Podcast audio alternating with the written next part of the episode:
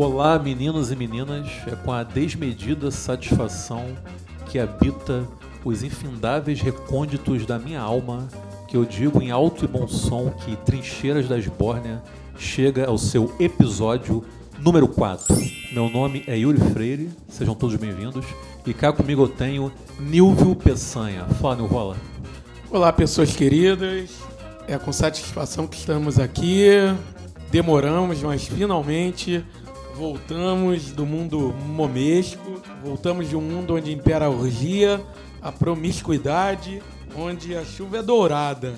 Mas assim como a, na música Debaixo d'Água de Arnaldo Antunes, onde não se pode viver debaixo d'água, onde, onde é mais azul, mais colorido, pois tem que respirar, não podemos viver eternamente submersos no mundo momesco. E cá estamos de volta ao mundo real. E esse foi o momento Citei Arnaldo Antunes, protagonizado por Nilvo Peçanha. Parabéns. Só faltou a vinheta da GNT. É, diga olá, Adriano. Olá, povo bom. Bom dia, boa tarde, boa noite.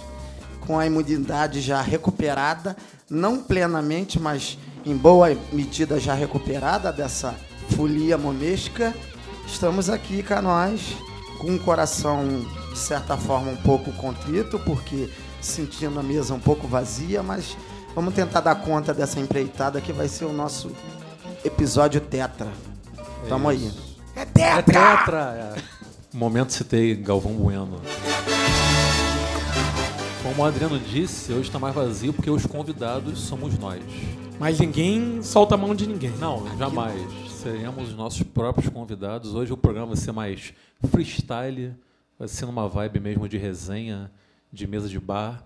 Inclusive, eu particularmente resolvi batizar o programa de hoje de Resenhas da Esbórnia, que é um formato que, se der certo, nós repetiremos outras vezes. Se não der certo também, porque a gente é insistente. E, enfim, começar aqui mandando um abraço para o Renan de Oliveira, que é host do Fake Bola, um podcast muito bacana, do qual tive o privilégio de participar no dia 26 de fevereiro, comentando a final da Taça Guanabara, em que o Vasco da Gama sagrou-se campeão e, assim, conquistou mais um título para sua extensa sala de troféus, embora o título não tenha valido de porra nenhuma. Mandar um abraço também para o camarada Pedro Venturini, host do ComoCast, um podcast feito por comunistas para comunistas, ou não, afinal de contas, nunca é tarde para virar gente. Mandar um abraço também para a Aline Portela, minha amiga querida, que escreveu um texto muito bacana por ocasião do Dia Internacional da Mulher, lá para a nossa página no Facebook. E por falar em Facebook, vou, como sempre, aqui também divulgar nossas redes sociais, né? Estamos no Facebook, facebook.com.br Trincheiras das Bórnia. Batemos 5 mil. Graças a Deus. Que gente estranha, né? Caralho. No Instagram também, Instagram, muito. Instagram.com.br Trincheiras das Bórnia. E no Twitter, embora meio abandonado, Twitter é arroba SbórniaCast. Fala, Adriano. Beijos, né? Um beijo, uma beijoca. Uma beijoca para nosso ouvinte mais, mais especial, né? Ah, que É, cuti-cuti. Eu sei quem é. É a representação é, mais evidente da doce, da doce beleza nipônico brasileira. Ela que tem aqueles olhinhos delgados com brilhos de jabuticaba. Então, um beijo para ela. Não vai dizer o nome? Não, não. Momento! Momento admirador Ela. secreto. Entendi. E você, Nilvio? Tem algo a dizer? Então, vou mandar um beijo pra Ingrid Nascimento, meu amor. Oh. Momento. Oh. Que fofura. Lembrando que a gente deveria ter gravado esse programa semana passada, mas por motivos de força maior. Não foi possível, Intempe- infelizmente. Intempéries climáticas, né? É, e também por culpa da Light. Então, pau no cu da Light. Sim, sempre. Mas, e a ideia era fazer uma mesa redonda carnavalesca, uma grande resenha carnavalesca. E a ideia continua, apesar do, desse clima de carnaval ter se arrefecido um pouco, mas o carnaval jamais acaba em nossos corações, ele é eterno. Aliás, como já dizia a belíssima canção do Timbala, não, quando a banda é o. Banda beijo? Banda não, porra, ai caralho, depois vai editar essa parte. É. Ai meu Deus do céu, deu um branco agora, puta que pariu. Eu queria que as fantasias Banda- fossem. Não é banda banda be- beijo, não, porra. Banda Eva. Não, Banda não, beijo. então foda-se, não lembro. Banda Como, diz- qualquer Baianidade porra. Nagô. como já, pintou dizia, no como já dizia a belíssima canção Baianidade porra banda aí que eu que esqueci for. o nome do grupo agora. Nossa, que raiva como dá branco. Enfim, eu queria que essa fantasia fosse eterna. Cara, eu tenho certeza que durante esse programa eu vou lembrar o nome do grupo. Mas enfim. Eu vou atrás do trio elétrico, vou. Pra resenha carnavalesca, gostou? Estão pensando em tocar. Vamos lá. Aqui, é- aqui é podcast verdade, podcast guerrilha, não é essa ficar editando, não. A gente erra, nós somos humanos, somos falhos, embora não pareça. Então, essa é a prova de que somos falhos e Claro. esquecemos nomes de grupos de axé Salvador. Senão fica uma coisa muito de ostentação, essa perfeição É isso. toda. A gente tem que nossa, É isso. Um abraço- um abraço, Bahia. Um abraço para Luiz Caldas. Luiz Caldas também. E um, um- um abraço e um beijo para Sandy, a, a mais competente né, editora da Zona Oeste. Sim, tem- Sandy- Sandy Ellen, Apesar verdade. de a gente não dar muito trabalho Verdade, a ela em relação editora, a muita é. edição, Isso, porque isso. a gente tá bem azeitado aqui na coisa, mas um abraço que é uma das mais competentes. Maravilhoso. Beijo no coração dela. Esse carnaval passou, teve muita chuva, muita marchinha, muita purpurina, muito glitter biodegradável, muita corote de blueberry. Teve também a estação primeira de Mangueira, brilhantemente reescrevendo a história brasileira numa ode afro-indígena cabocla aos verdadeiros heróis e heroínas que deram suas vidas por suas respectivas liberdades. Infelizmente chegou ao fim e agora teve início né, esse período compreendido entre o fim de, um carnaval e o começo de outro, também conhecido como ano. Sendo assim, pergunto aqui aos meus camaradas, quais as vossas impressões gerais a respeito do Carnaval 2019? Vai, Nilva. É isso, Carnaval 2019, ele terminou como, como eu esperava, com o título da maravilhosa Estação Primeira de Mangueira. Justíssimo. Eu sou portelense, portelense fervoroso, né? tal qual meu grande ídolo Paulinho da Viola, vascaíno e portelense, mas já tinha anunciado aqui antes que estaria torcendo para Mangueira e a minha toda a minha minha ansiedade, toda a minha Que não minha é pouca. expectativa foi foi muito bem é, Preenchida. preenchida porque cara o desfile Apoteótico. foi sinceramente um dos maiores desfiles que eu vi na minha vida É, foi maravilhoso me lembrou desfiles Histórico. é, históricos, daque- daqueles desfiles de, de realmente Sim, sim. ninguém precisar ninguém precisar ficar né, contando, explicando o desfile. O desfile é autoexplicativo. Muito didático, O né? desfile, o desfile é uma aula, né? O desfile da Mangueira é- é- era uma aula de, de arqueologia, de história, de sociologia, de cidadania, de direitos humanos para muito bosta, muito merda, muito idiota. Ver o que é direitos humanos. Então, cara, e ali, e ali, né? Muito bolsonazi, muito idiota, muito bosta que se diz ser humano e que não é, teve que engolir uma aula entrando na casa de da massa trabalhadora. Porque ali não era doutrinação, como eles gostam de dizer, essa galera idiota da escola sem partido gosta de dizer. Ali não, ali, a- a- a- ali não tem como vocês fazerem nada. Porque aquela aula estava entrando né, de forma avassaladora, de forma implacável pelos olhos, ouvidos, mentes da classe trabalhadora. Então, foi lindo ver aquilo ali, foi maravilhoso, foi emocionante, emocionante do começo ao fim, né? Foi emocionante ver a comissão de frente, pô, a comissão de frente maravilhosa, ver aquilo ali, ver, né, ver o, o- a comissão de frente representando os indígenas, os negros, e depois o- o- os personagens históricos saindo de forma. Uma fidalguia, né? Pô, sim, vendo eles menores do que o, o- o- o- o- os, os outros personagens Sim, que sim. não são representados. Os verdadeiros heróis, né? Isso, que não são representados nos livros de história. Então, cara, aquilo era de chorar, né? Aquilo era de chorar e eu chorei. Eu chorei ali, chorei no final e, e- e, assim, e, me, me- e quando eu não chorei, me, me emocionei de outras, de outras formas e, e, me, e, e me, me emocionei muito com, com o título e, e foi isso. Eu acho que o título foi. Você, você viu no- depois no discurso do, do Leandro Leandro, Vieira. Vi- do Leandro Uma das Vieira. mentes mais brilhantes da um- cultura brasileira contemporânea. A- além de- da, da felicidade, foi um discurso indignado. Sim, né? Porque ali deu para ver no, no discurso do Leandro a indignação de, de todos e todas nós. Porque é uma resposta. Né? É uma resposta. Não, ele disse essa- que foi uma resposta política ao que Sim, estava sim, ocorrendo. sim. Ele foi bem claro. É uma resposta para essa galera que, que continua. Porque não só é, a questão da, da história que passou, né, de, de, de negros e índios que, que, que, que- que passaram né, pela história e foram invi- invisibilizados, mas as pessoas da classe trabalhadora, as pessoas, por exemplo, da Mangueira, que estão aí fazendo Sim, história, sim. fazendo o carnaval de hoje, que, que continuam São verde e rosa multidões. Sim. Então é isso. Eu acho que para a gente começar a falar. Pô, começou a pra caralho, inclusive. Falar do carnaval. Puta que o pariu, empolgou.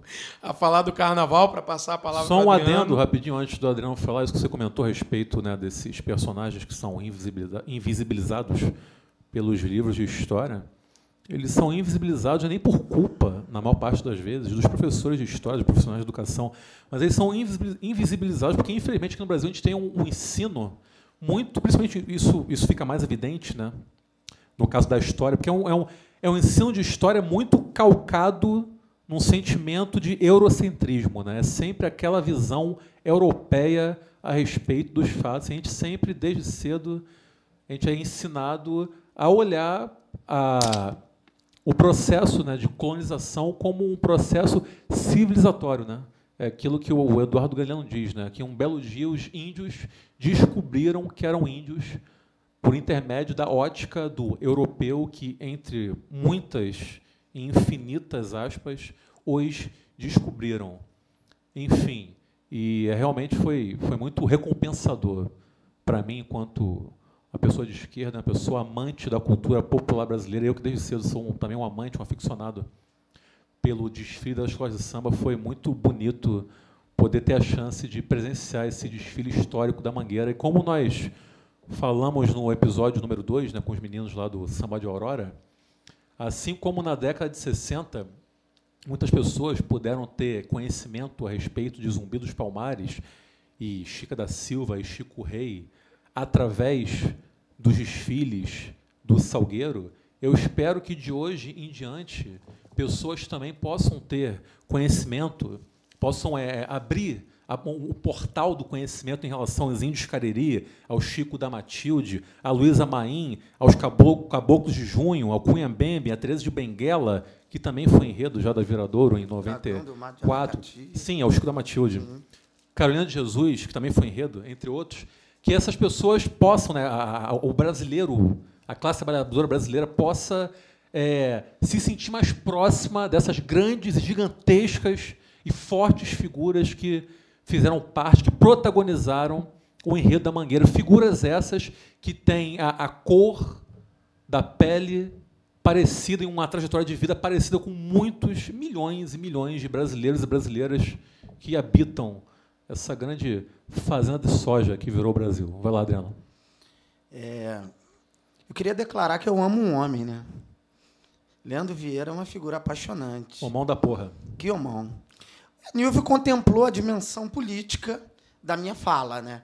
E aí, com todo o entusiasmo que ele colocou, de fato é o que eu sinto. E, pô, eu, meu coração verde e rosa, explodiu de alegria. Sobretudo, foi a primeira vez que eu ouvi o samba, que já foi, acho que outubro ou setembro, que um amigo de lá da Mangueira, o Sérgio, um abraço, Sérgio, mandou o samba e falou: esse vai ser o samba da Mangueira. E eu, ali eu já me arrepiei e torci para que fosse. E, e sabia que seria um- algo emocionante, algo que seria um êxtase para como o Yuri bem colocou, figura, nós que, que somos progressistas, enfim, entusiastas da folia, do carnaval, da cultura popular, é, o que a Mangueira fez foi marcante, foi antológico. E aí, isso, você me, o Nilvio me contemplou bem nesse sentido. para além disso, eu adoro a folia e esse carnaval foi apoteótico, é, nos sentidos, né? É, é, se entregar à folia como eu gosto e eu sair disseminando né, a devassidão e a doutrinação, é, é, é, é, na- encarnando a figura do, do professor doutrinador. Quando eu cheguei ali na praça, no passeio, e, e o, o, o bafo do boitolo foi chegando, é, para mim é algo, é algo, algo mágico. A folia para mim é algo mágico. E, e- e o carnaval de rua do Rio tá, tá mágico. É uma coisa, é uma, é uma, é uma confraternização Contra tudo e contra todos. contra tudo e todos, contra, contra um prefeito que temos aí, que não faz a mínima é, é, é, é, é, questão de dar estrutura para a festa, mas na resistência, porque é um carnaval de resistência, não. E aí, claro, eu não vou me. Eu não vou ter a ilusão de que é uma resistência num sentido político direto, mas são atitudes políticas. Os carnavais de rua do circuito alternativo, a gente se encontra. Se encontra em afetos, se encontra em ideologia e se encontra, sobretudo, na alegria.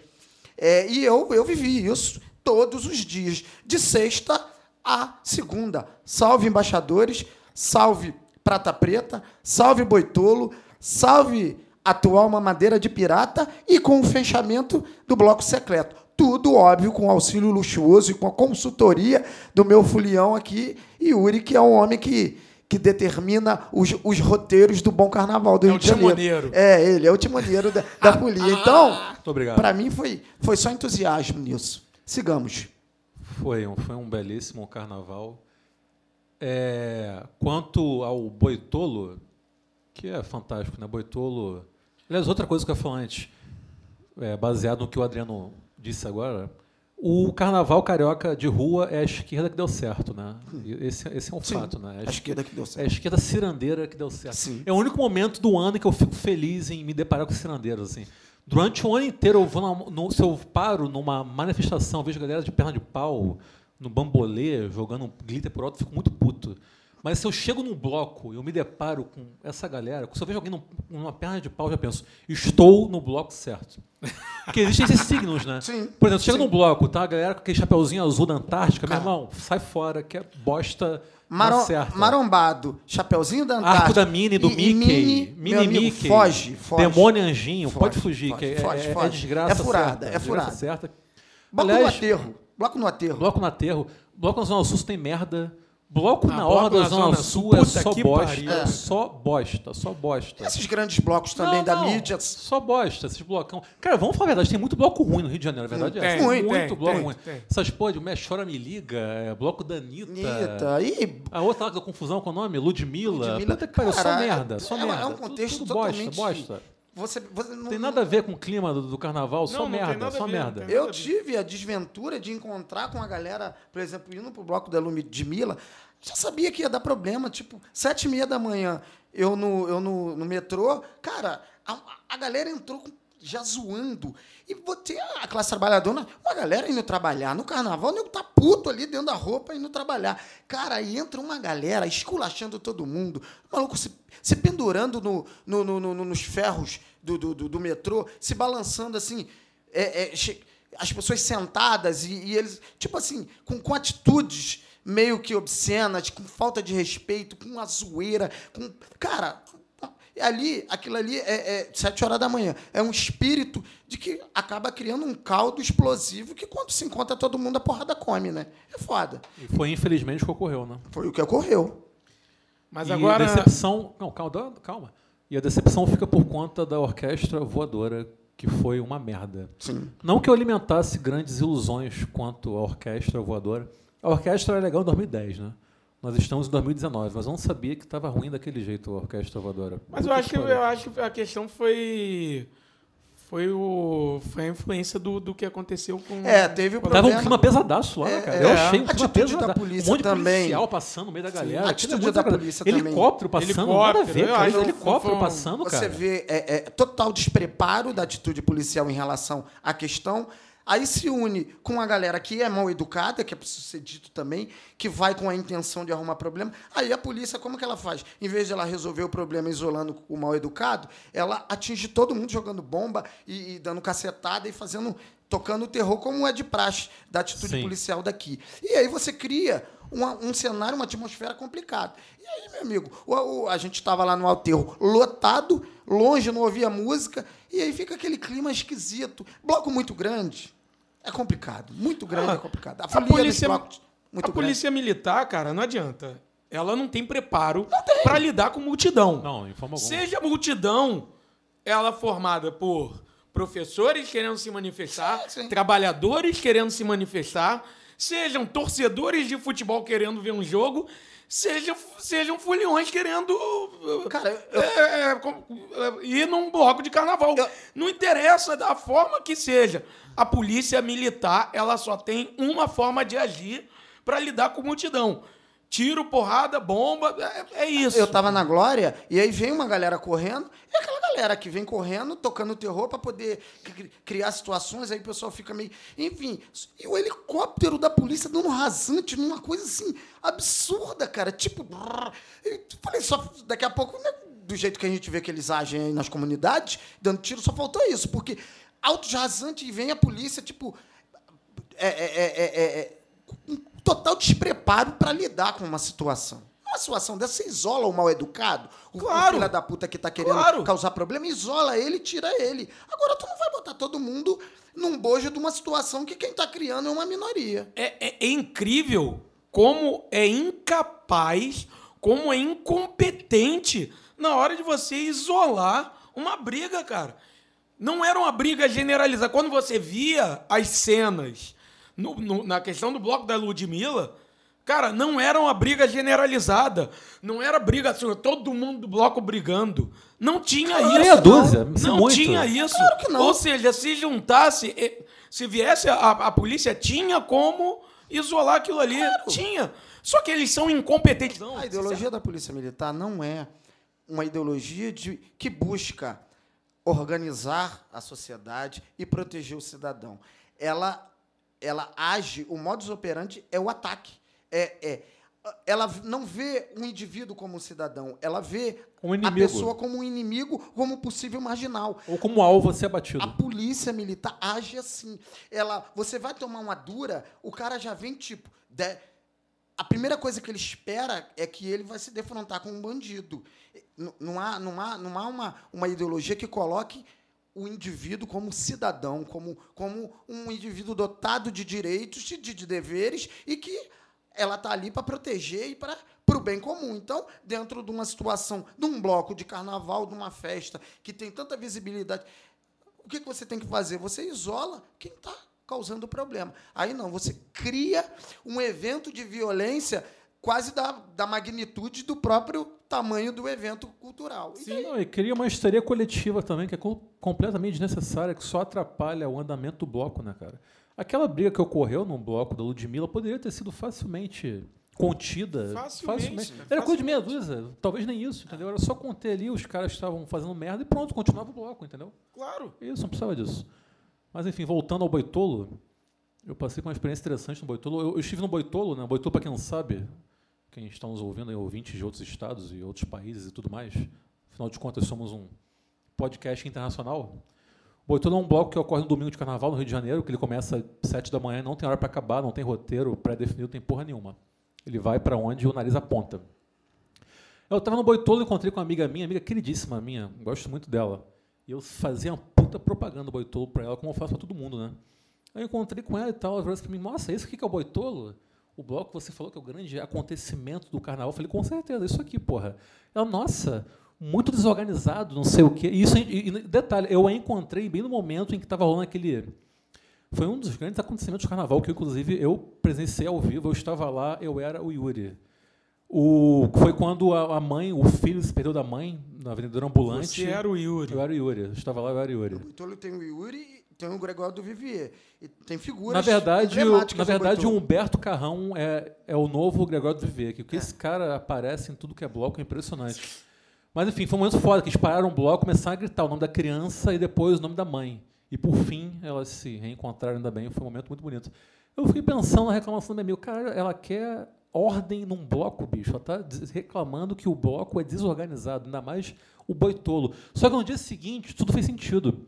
No dia seguinte, eu abri o Instagram e tinha uma foto dela com um sorriso radiante no Sargento Pimenta. Eu pensei, quem nasceu para Sargento Pimenta jamais será digno de boitolo. Não vai entender o Aí que eu fiquei boitolo, tranquilo. vai, não vai entender. Uma, uma- uma grande calmaria se apoderou da minha alma. Eu falei, ah, porra, o negócio dela é Sargento Pimenta. Cara, o Sargento Pimenta, Outra aquelas merda. frases que eu cunhei, que- Sim, sim. repete aí, repete aí. é, o Sargento Pimenta é o sambô multiplicado aos milhões. Cara, não, é. É o sambô multiplicado Sargento aos Pimenta, milhões. pra quem não sabe, é um bloco que toca versões carnavalescas de Beatles. É bloco pra quem não gosta de carnaval. Claro. É isso. É, é, E é uma bosta. E fica parado. O bloco que fica parado não respeita. O bloco tem que andar. Com as multidões e com não o tem nada a ver. Tem um show, é um palco na tela que a galera fica não se tocando liga com o espírito da versõezinhas de folia, Beatles. Com o espírito de Momo. Aquilo é um evento modernoso e é uma adaptação de uma coisa que se descolou de toda, de toda a atmosfera que envolve a folia. Então, pô, quem gosta de folia não vai pro Sargento Pimenta, né? Mas é, é também aquela questão. Divide, né? Não, lógico, Que não bom. quero, não quero que acabe, não. Não, fique lá, quero fique que lá. acabe. Continue Sargento Pimenta, essas porra toda aí. É bom que divide mesmo. Agora, que é uma merda é. Não elimino, não, não elimino o fato de ser uma merda. E eu tenho vivência, porque eu já fui. Também. Eu fui, fui no Toca Hulk, outra bosta, assim, uma das piores experiências carnavalescas da minha vida. Um bloco muito ruim. Toca Hulk, pra quem não sabe, é um bloco que toca versões carnavalescas de Raul Seixas. Cara, bloco temático, a maioria é uma merda. Eu, eu Com sou... exceção do Comuna que pariu, é tudo uma merda. tenho- Comuna cara. que pariu é foda. Eu tenho uma verve rock and roll. Mas eu não vou sair de casa na Exatamente, folia, carnaval que eu vi marchinha, eu vou- porra. Por isso que é a mesma coisa indo Vou no show do Guita, tambor, né? vou ouvir Guita no carnaval, É, é, cara. é, porra. porra. É igual o Sunday Caralho. Sunday É, com, é, com o negão detonando no pandeiro. Eu gosto de Beatles, eu vou ouvir Help no carnaval, meu irmão. Tem um ano inteiro pra ouvir Help. Eu vou ouvir Help na porra do carnaval. No aterro do Flamengo, com o Chapeuzinho na Antártica. Eu nem fudendo. Agora, voltando às escolas de samba, tu sabe que vai ter eleição na Mangueira, né? Sim. Tem uma chapa lá e o, o, o Leandro Vieira fez um texto no Facebook, textão, textão do bem, né, no Facebook. Ele, ele declarou apoio público à chapa e, ao que parece, se essa chapa não ganhar, pode ser que a, a permanência dele na Mangueira esteja ameaçada. Se bem que a eleição só em abril, se não me engano. Eu então li, é eu li, eu li um que- texto falando que muito provavelmente é, 80% de que ele fique, que a, a chapa provavelmente vai Sim. ganhar pelo que Sim. pelo ah, pela- é, tem isso. é, é isso. Ah. Pelo e Pelas informações privilegiadas que você tem, a chapa É, vai é, ganhar. Ah, tá. Para além disso, o as, as peças já foram movimentadas dentro das grandes. Então, Não, eu ia falar isso agora. Aqui, É. Já rolou a dança das cadeiras dos carnavalescos. Ó, o Lousada saiu da mocidade e foi para Beija-Flor. um dos grandes campeões do carnaval. Sim. Oito títulos, não é isso? Eu fiquei É. muito surpreso quando você me disse isso. A Rosa Magalhães saiu da Portela Saiu foi da Portela. substituída pelo casal Renato e Marcelage, que por sua vez saiu na Grande Rio. O Gabriel Radar e o Leonardo Bora, preste bem atenção nesses nomes, são dois jovens carnavalescos que estavam na Cubango, fizeram dois belíssimos carnavais nos últimos anos e foram contratados, infelizmente, pela Grande Rio. Eu digo infelizmente porque a Grande Rio parou de fazer carnaval nos últimos 15 anos. É só enredo escroto atrás de enredo escroto. Grande Rio, na década de 90, quando era, uma, quando era uma escola pequena e sem dinheiro, fazia enredos maravilhosos. Eu, por exemplo, a primeira vez na vida que eu ouvi falar na construção da Madeira Mamoré foi por intermédio de um enredo da Grande Rio de 1997. Um enredo sensacional sobre a construção da, da Madeira Mamoré, cara. A Grande Rio, na década de 90, fez vários enredos maravilhosos. Depois Aí de virou 2003 Escola Global, cá, né? Virou escola, escola Global, a famosa famigerada Globo Rio. Aí veio Suzana Vieira, de renda bateria e tal. Suzana Vieira que se, se- que se ofereceu para ser enredo da Grande Rio em 2020. Suzana Lastimável Durmam- Vieira. Durmam com esse barulho. O Jack Vasconcelos, que estava no Tuiuti, que foi o grande responsável pelo vice-campeonato do, Tuiuti em 2018, foi para a Antológico, Mocidade, enredo. antológico enredo, ele é bom. E a Mocidade que definiu o enredo para o ano que vem. O enredo vai ser Elza Soares. Puta enredo foda, né? Da Mocidade. Ela queria o Leandro para fazer esse. Queria o Leandro, queria É, o Leandro. É. mas Mas, todo ele- mundo quer o Leandro. Quem É. não quer o Leandro, né? E é bacana que tem uma geração Até aí a gente de... queria o Leandro Pô, quem é? Pô, meu a gente, sonho, né? né? Leandro, Tá convidado. é, tá Convidadíssimo. E não acho legal porque a gente tem uma geração aí de carnavalescos progressistas, né, cara? O próprio Leandro Vieira, esses dois meninos que eu mencionei aqui, o Gabriel Radar e o Leonardo Bora, Tuiuti. o Jorge Silveira, da São Clemente, o Jaque Vasconcelos, da Tuiuti, uma galera progressista, cuca fresca, que está aí dando novos ares ao carnaval e que está retomando essa tradição do carnaval crítico, do enredo crítico, do enredo que suscita o, o senso crítico, né? como foi na Mangueira esse ano, na Tuiuti esse ano e no ano passado. Enfim, então eu acho que, apesar dos pesares, apesar da máfia, que é a Liesa, a Liesa está para o carnaval assim como a CBF está para a seleção brasileira.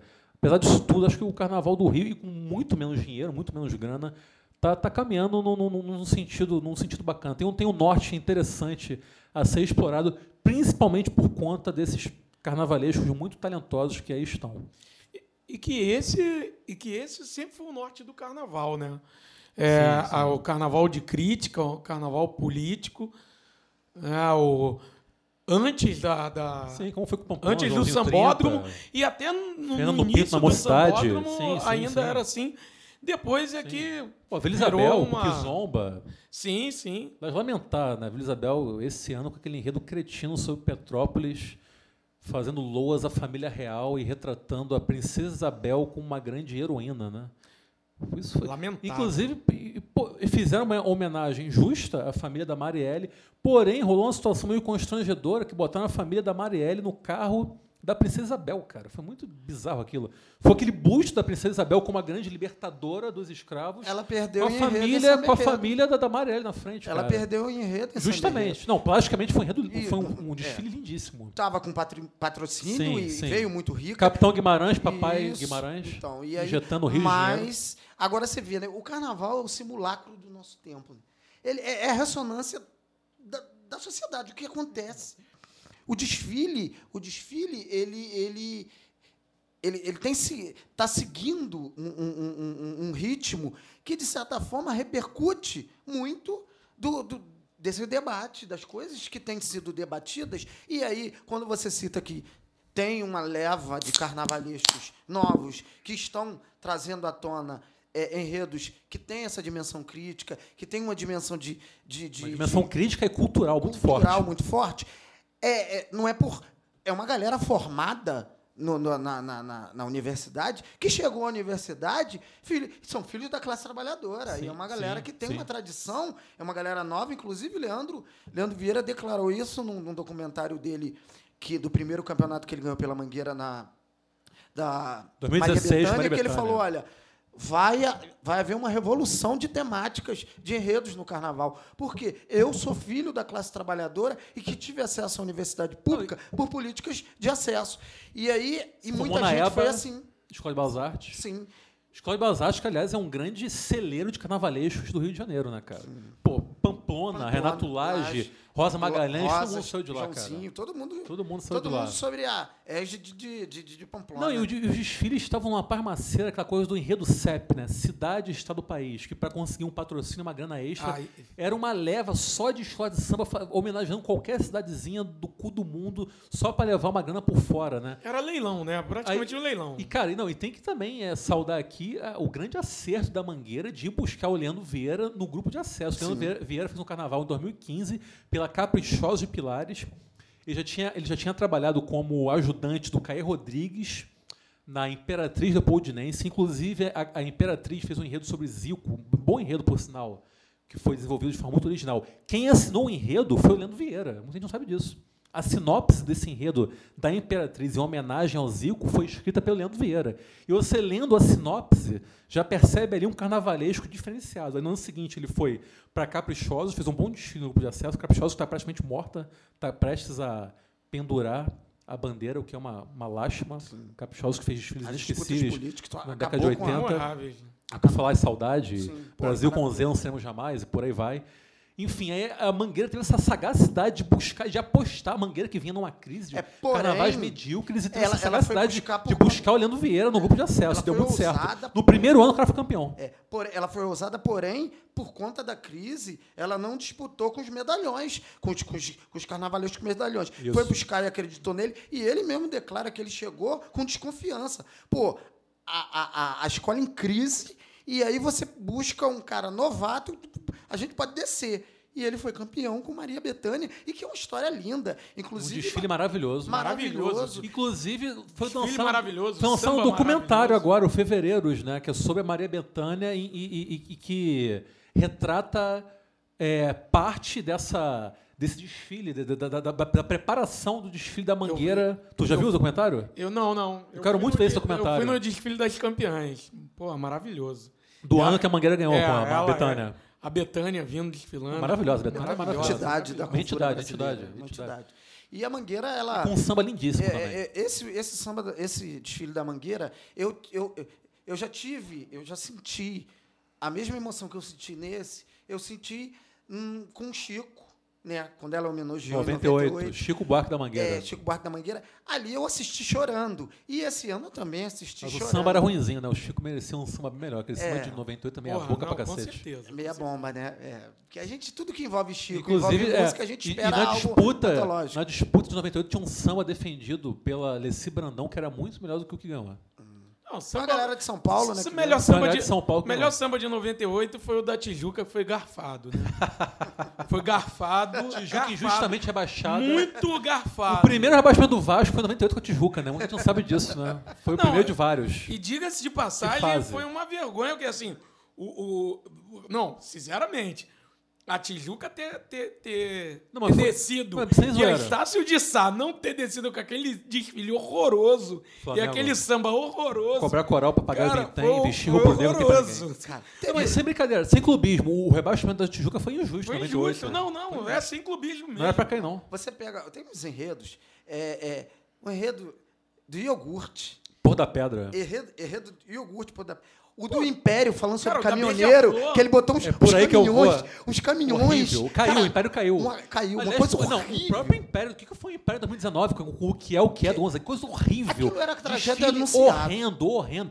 Gente, o anunciada. Império Serrano é um dos maiores patrimônios culturais do Brasil. Império Serrano é Não, a- resistência, mas cara. a- Império Serrano de São de Oliveira, de. Dona Ivone Lara. De- de- de Porra, Arlindo o Império- Cruz. de Arlindo Cruz. Pode crer. Silas de Oliveira, já falei aqui. Império Serrano é maravilhoso, cara. E fez um desfile horroroso. Cara, que ideia ridícula de pegar uma música. É uma música linda, maravilhosa. Cara, mas foi, foi um desrespeito à música, à obra do Gonzaguinha, um desrespeito ao carnaval, ao desfile das escolas de samba e um desrespeito ao próprio Império Serrano e à sua história e à comunidade da Serrinha, cara. Foi ridículo aquilo. É, Era constrangedor porque quando entra naquela estrofe, que entra na estrofe, nas estrofes da música que baixa o tom, eles tentaram acelerar para dar um Atropelou tom tudo, de ficou horrível. Cara, uma coisa e a vida, Horrível. e a vida, diga Horrível. lá o que é meu. Cara, isso não tem Uma ritmo. página a ser apagada Sim, na sim. gloriosa e linda história do Império Serrano, cara. Agora, um, uma, da- uma das maiores injustiças, pelo menos no carnaval, carnaval de Sapucaí, foi aquela do. do- apesar de não. Né, de, de ter uma certa aversão à Beija-Flor, mas uma das maiores injustiças foi aquela, aquele desfile da Beija-Flor de 11 em 30. Ratos Urubus? Isso, Ratos e Urubus. Porra, foi uma baita injustiça. Cara, puta então, que é, pariu. é né? 89. Primeiro que 89 é possivelmente o maior ano da história da Sapucaí. Foram desfiles antológicos. Antológicos. Teve a Beija-Flor com Ratos e Urubus, teve, a Imperatriz, Liberdade campeã. Porra, Não sim, perdeu, não sim. perdeu nem Teve, teve o Salgueiro com Templo Negro em Tempo de Consciência Negra. Teve Isabel com Direito a Direito, isso é É. maravilhoso. E teve mais alguém que estou esquecendo aqui agora. Mas enfim, foram vários desfiles maravilhosos. Cara, mas na boa, o desfile da Imperatriz também foi sensacional. É. Foi sensacional. Cara, eu até conversei isso com o Adriano no carnaval. Esse samba de enredo, o Liberdade, Liberdade, abrasado sobre nós, do ponto de vista histórico, ele é um erro. Ele é totalmente errado, ele é muito tosco. Ele é uma celebração ao Deodoro da Fonseca, Hum. monarquia e tudo mais. Bota a Princesa Isabel como heroína, mas o samba, ao mesmo tempo, é lindo. Então, eu comentei com o melodia. Adriano, esse é um caso em que a poesia supera a ciência, cara. Porque o samba é lindo por demais. Então, quando eu ouço esse samba, eu, eu o vejo como uma obra estritamente ficção. Eu fecho os olhos e eu encaro como obra de ficção, eu esqueço a parte histórica por detrás dele e apenas ouço o samba e aprecio toda a sua beleza. Porque ele é um samba maravilhoso. E outra, a, a- a- Nesse ano de 89, Beija-Flor e Imperatriz terminaram empatadas e o desempate foi no samba enredo. E, cara, o samba da Imperatriz era infinitamente superior ao da Beija-Flor. Tanto é que hoje, 30 anos depois, todo mundo, até gente que nem se importa com o desfile de escola de samba, conhece o Liberdade, samba da Imperatriz. liberdade, abre as abraçar- asas sobre nós e que a voz da igualdade seja sempre nossa voz. É maravilhoso, cara. É maravilhoso. É, de um- É. é poético demais. De lindo demais. Mas Continuo demais. achando que foi injustiça. Não, mas hoje, tem muita gente que fala né, que o- a Beija-Flor fez o melhor desfile da história e a Imperatriz fez o melhor desfile do ano. Tem essa história, É. né? Tem esse papo. Mas o desfile da, da Beija-Flor foi sensacional. Ratos e Urubus. Cara, o que- o que é o Cristo mendigo? Porra, o que é, Genial. o que é que pariu. cara? Genial, O é aquilo? genial, genial. E foi assim, foi uma sacada em cima da hora, porque foi, E- foi a proibição em cima da hora. Vocês já Sim, viram, o já o vídeo do, do, do, do, do Cristo sendo descoberto no desfile das campeãs? Nunca viram? Não. Cara, você tinha que ver, cara. O Fernando Pamplona quase tem um treco. Ele começa a berrar. É um momento glorioso, um momento glorioso. O povo despindo o Cristo proibido pela censura. Cara, Pamplona era uma Pamplona não. figura, Pamplona é né? uma entidade. É, uma- é um, é um, um Porra, eu sou salgueirense, né? Então, um Mas dos meus é, grandes é. ídolos no carnaval, o Fernando Pamplona, gênio. Gênio da raça. Sim. Agora, só uma, uma coisa, né? É, cara, eu acho que falando de carnaval, não dá pra gente deixar passar que Vai passar. vai passar, mas não vai passar. Cara, o, o total despreparo da prefeitura Ai, meu Deus. em a gente em perceber o quanto o carnaval rende para o Rio de Janeiro, né? Isso se Não sei se ela se foi despreparo ou se ela, ela, ela projeto, preparou né? uma sabotagem É um projeto. para o carnaval. Ainda assim, rendeu bilhões a prefeitura, Não, vocês viram? 3,78, né? Quase 4 bilhões de. Cara, Cara, e, e assim. ela, sa- ela sabota, sabota. É, é cara, sabotagem. tudo bem, é, é- é sabo- pode ser sabotagem, mas está entrando para os cofres e assim, ela foi pega pelo, pelo rabo. E o Crivella disse que ano que vem não, não haverá incentivo público, né? O que eu duvido, porque ano que vem é ano de eleição. eu duvido que ele Cara, fazer isso. assim, ela foi pega pelo rabo, acho que o Crivella foi pego pelo rabo, porque indagaram ele, indagaram a, a- a Rio Tour e tal, e eles né, titubearam, não souberam dizer quando, quanto, né, falaram em, em, em, em, dois, em dois bilhões, uma coisa assim, e aí quando foram, e aí eu acho que foi o, o RJTV ou, ou o Globo, que foi averiguar e falou que a- o cálculo que eles tinham, haviam feito não incluía alguma coisa de Mas ICMS. o carnaval sempre foi superavitário, cara. Sim, sim. E o- o- a questão é, para jogar na cara desse prefeito né, hipócrita, maldito, No mínimo, né? né?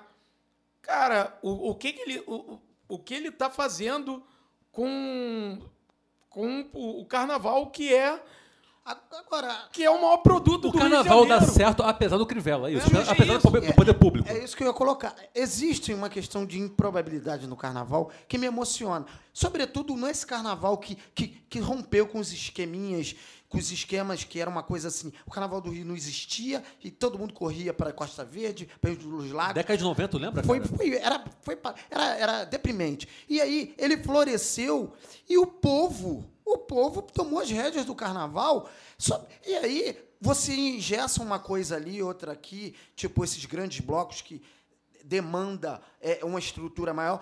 Mas o carnaval é cada vez mais pungente. Se Sim, você sim. tiver buscar, cara, pipoca bloco em toda esquina do centro, você tem um bloco e você se você não quiser passar E às vezes surgem blocos improvisados. Sim, blocos improvisados e virou tática, né? Porque Sim. tamanha a, a, a demanda de gente por blocos, os blocos que não querem entrar nessa ciranda louca de ter 300, 400, 500 mil e sofrer como esses grandes blocos estão sofrendo, é, usam de estratégia não de- de- declarar onde eles vão sair, o horário que vão sair. Falam em cima da hora, para ficar uma coisa mais coesa com a galera mais fechada dentro do que o bloco se propõe.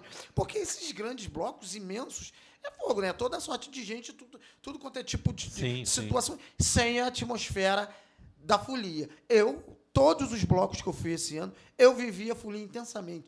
E eu não vi um, uma cara feia. Eu não vi um momento de hostilidade. Era só gente elegante, bonita, sincera, cheia de glitter, Salve, mamilos. E corpos. Mas meus polêmicos. Cara, Várias donas divinas tetas. as coisas. Uma sensualidade à flor da pele e uma alegria sobre todas as coisas. E, E um clima transante maravilhoso. porra, maravilhoso. de- bom demais, bom demais. Não, e, e quando a gente fala da- dessa questão do Crivella jogar contra o próprio patrimônio, jogar contra um próprio produto que dá muito certo, é que dele, rende não. muito Esse dinheiro. produto não é dele, não. Né? Não, Ele sim, vê isso como uma é festa um do patrimônio do, do Rio de Janeiro, vê da como uma cidade festa do Festa Rio. do diabo, né? É, ele é um. Nos leva a lembrar né, cara? de outro grande político, grande no sentido de função e não de importância, porque para mim ele não é importante, para mim ele não deveria importar nada, para mim ele deveria estar lambendo a minha bota, né? Tua bota, tua bola. Tanto faz. né? Bola não, minha bota. É, mas enfim, o que é o nosso digníssimo presidente, né? Ah, é Bolsonaro já, cara? Já, Sério? espera, espera. Não, não, espera um Ué, pouco. pelo Espera um amor de pouco. Deus, porque chega a gente um precisa pouquinho, muito- gente. muito- Não, é- porque é a gente precisa. Não, porque Pô, a gente precisa vibe, falar do, da chuva dourada. Sim, mas não, mas agora não, agora não. Não, gente. Vamos, vamos encerrar o, vamos encerrar o, vamos, vamos, vamos trilhar Calma. o caminho do carnaval. Não, porque. Tem porque, tempo ainda, Porque é o seguinte. Porque o cara jogou contra o próprio patrimônio, assim como o Crivella. Cara, mas eu não vejo, não vejo dessa forma, não. Eu discordo de você. Que patrimônio? Eles veem como, como patrimônio, cara. Pô, tu, é uma galera fundamentalista e que julga isso, que tem que acabar por eles, Não. tem que acabar. Ok. Mas o, o que a gente tem que deixar claro é que, ok, para eles sim, mas para o grosso da população, a gente tem que mostrar que eles jogaram contra sim. Justamente. É o que o Yuri falou. Apesar do Crivella, o Carnaval do Rio só se fortalece. Não, então. Pô, tu esperar algo de Crivella? Não, cara, não é, não é, não é esperar. Eu não espero nada do Crivella, não espero, e menos ainda do Bolsonaro. Mas o negócio é o seguinte: ainda tem muita gente apoiando o Crivella, embora haja gente da esquerda achando que o Crivella. Não, não sei se tem gente da esquerda achando que o Crivella pode ser, pode ser uma galinha morta. Não é. Né? Não, não é, concordo. Não é. Tem muita gente Amigo, onde tem igreja universal em jogo, jamais terá galinha É. morta. É, e, e- e há muita gente, e, não preciso dizer que há, há muita gente apoiando o Bolsonaro, né? Óbvio. Então é o seguinte, o negócio é o seguinte, cara, que independente de gostar ou não do, do carnaval, o carnaval rende muito dinheiro, rende muito emprego. Sim, sim. Então, se você acabar com o carnaval, você acaba com o emprego e acaba com, com uma, uma, uma renda bilionária para o, o, o país, para a Inclusive, cidade. o nosso grande governador Whitney Houston se mostrou bem mais íntimo do carnaval Muito mais, do que o, muito mais. malandramente, né? Ele fez cosplay de Eduardo Cosplay Paes. Exatamente. Então, o Vitz então, é muito mais malandro, né? Ah, ele, malandro. ele, ele, Cara, ele vai surfar em todas as ondas. inclusive. Então é disso que eu tô falando. Eu tô falando quando, quando eu, tô, eu, eu, eu, eu quero alertar a uma galera que tá ainda do lado desses dois pulhas, que tem ainda um mínimo de um neurônio e meio, para atentar que esses caras jogam contra o próprio país e contra a própria cidade Contra o povo, né? contra o próprio povo. Porque o povo do Rio de Janeiro, o povo do Brasil, gosta de carnaval. Pra caralho. Porra. Então, cara, Sem dúvida. essa galera tá jogando contra o próprio patrimônio. Então tá na hora da gente enquadrar essa galera. Mas mais do Crivella, né? Sim, sim. E do Bolsonaro, que é um idiota completo. Cara- Eu falei anteriormente, tu vê, o Witzel, bem ou mal, tu vê que ele incorporou a coisa do folião, do governante folião, né? Sim, Se ele gosta mesmo Mas ou não. é não isso, é isso que tem que ser Não, amigo, feito, cara. É aquela velha história, né? É, Vai ali, tá na faz, chuva pra se molhar, entendeu? vai ali, faz um videozinho, vai ali, vai ali, É faz um- uma coisa qualquer. e- Chapéu Panamá e vai à luta. Agora, a delícia que foi os blocos. A delícia dos blocos foi momentos, momentos apoteóticos, momentos deliciosos. Não, vamos falar dos momentos lacradores dos blocos, Adriano. Na boa. Vamos- vai, vai falar ou não vai? Dos momentos Ah, lacradores. tu não lembra dos momentos lacradores? A moça do amendoim. Foi amendoim aquela porra? Quando a gente tava lá no. numa madeira de pirata que a gente passou no canteiro, tá todo mundo pisando no canteiro. Ah, Aí a garota, sim. não pisa no amendoim! Não pisa no amendoim, sem pisar no amendoim. Uma grama, grama amendoim, uma gra- uma grama, que um matinho que, A que a prefeitura, que não podia pisar a prefeitura planta nos canteiros. E um, não sei se ela estava muito viajante de, de sei lá Michael quê, Douglas. de, né? E ela estava protegendo a grama amendoim. Não uma no amendoim. multidão passando. E ela assim, né? Eu acho que isso é o extremo do, do, do, do- do- do- da, da ideologia vegana que você não pode Puta pisar na grama amendoim. Porra. E aí, eu- tem alguns momentos lacradores complicados. Mas aí também a Teve gente não também um tão- momento é que é, rolou uma musiquinha, tem aquela musiquinha, né, do Ê, índio que é apito, se não der, papai comer.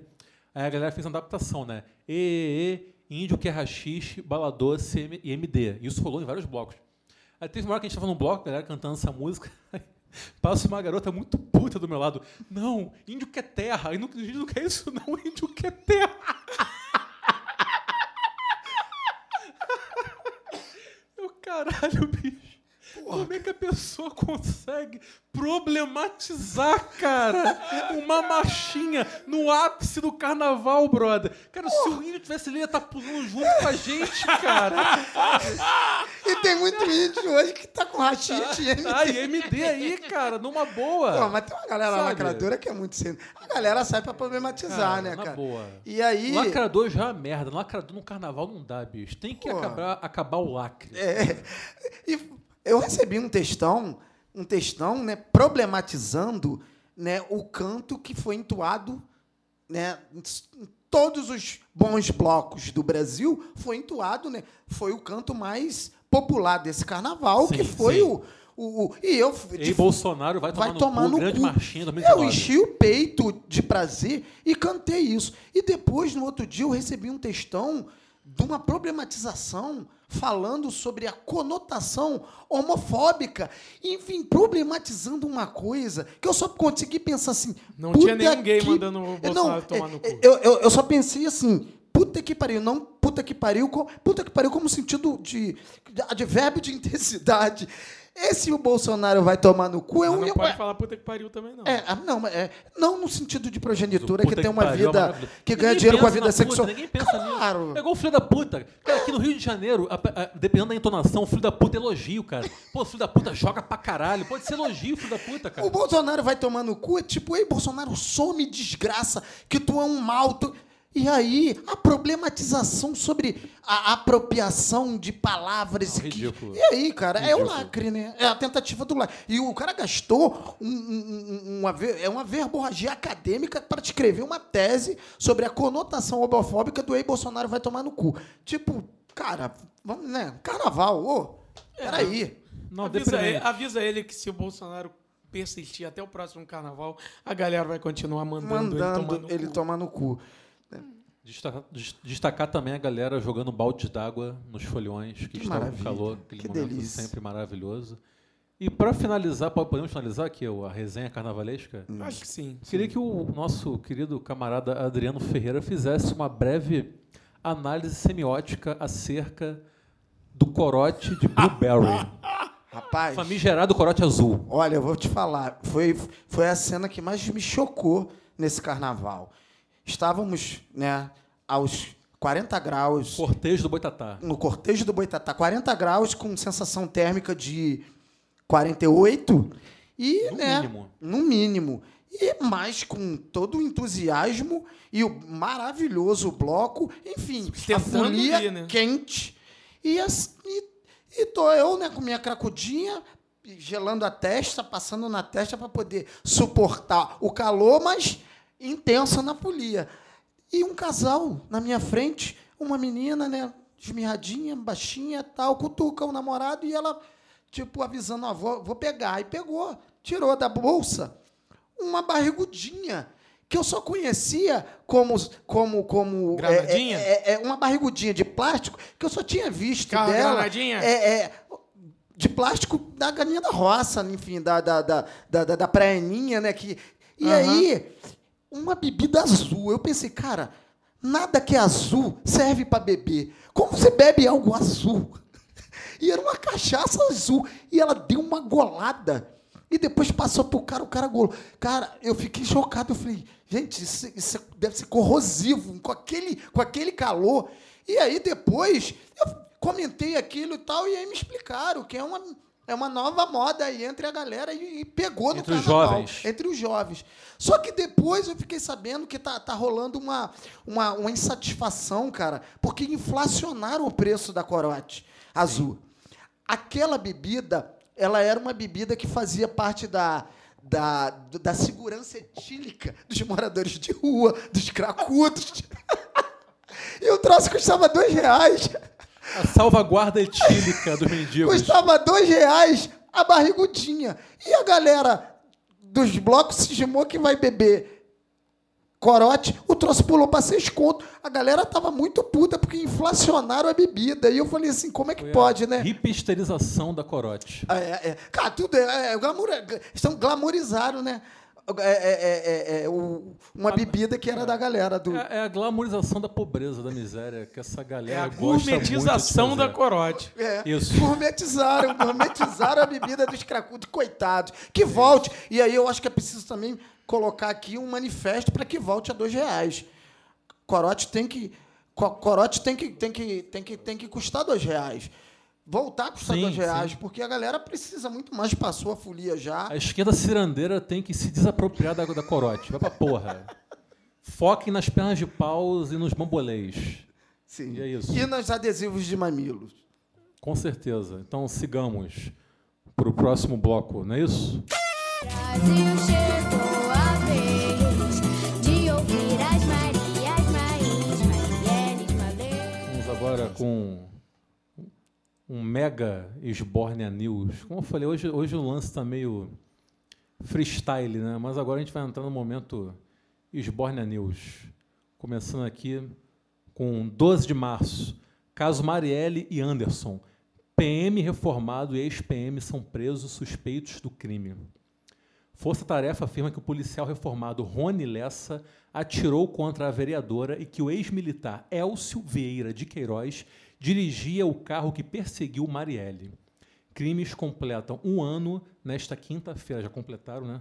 Quinta-feira, 14 de março, infelizmente, foi o aniversário do assassinato brutal de Marielle Franco e Anderson. E a pergunta permanece no ar, como toda pessoa com o mínimo de dignidade na cara sabe, né? Quem matou Marielle e Anderson, né? Quem na verdade, mandou? quem matou, quem matou já tá, a gente já meio que sabe, né? O problema agora é matar? descobrir quem mandou matar.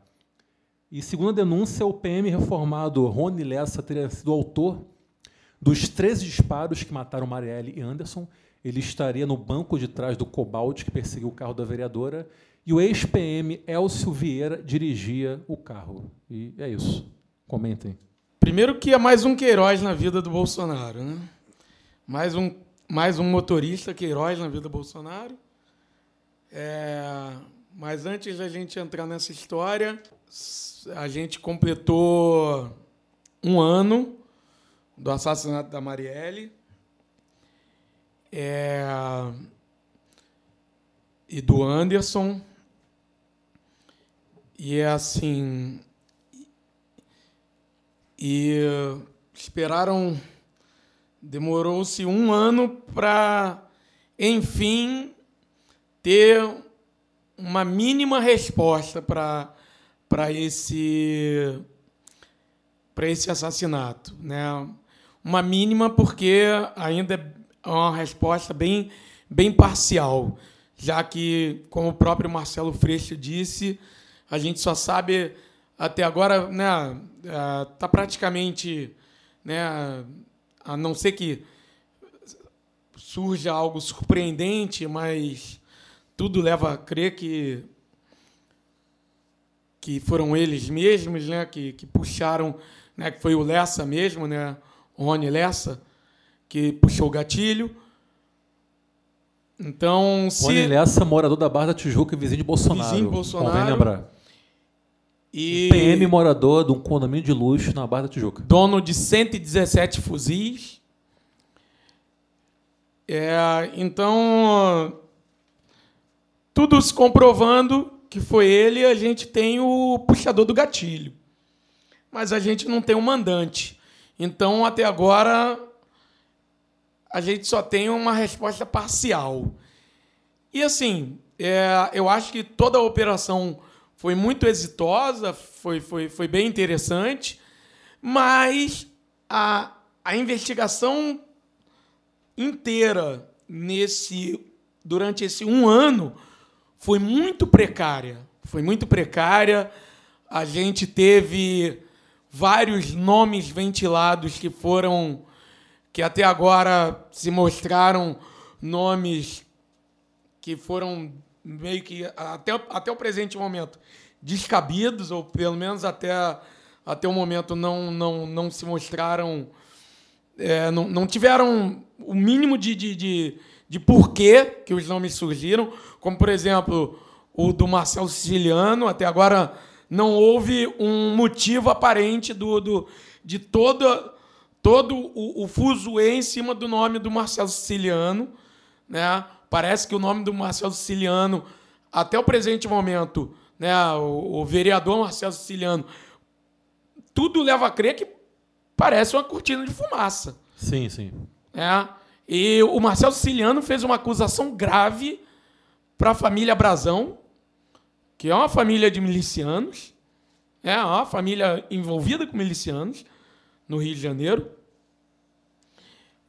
Diz que a família Brazão teria interesse em denunciá-lo, em, em, em, em acusá-lo injustamente, falsamente, e que inclusive ele ele correria risco de vida por estar falando aquilo ali.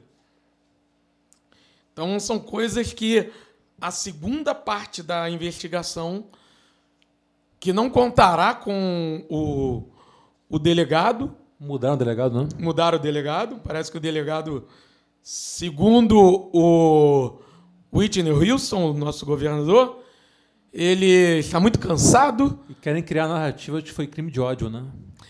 Sim, o, tanto o delegado, e aí é outra coisa muito, muito ruim, né? No dia do- da apresentação do, dos suspeitos, do, do Lessa e do Queiroz, do, nosso novo Queiroz, que não é o Laranja, é, tanto o delegado como a promotoria falaram em um possível crime de ódio, onde não haveria um mandante e sim motivação de cunho é, é, que o, o Lessa teria uma motivação de que ele não gosta de Cunho pessoal, né? é, um cunho pessoal de que ele não gosta de, de pessoas de esquerda. Eu não vou com a tua cara, vou de te matar. políticos de esquerda.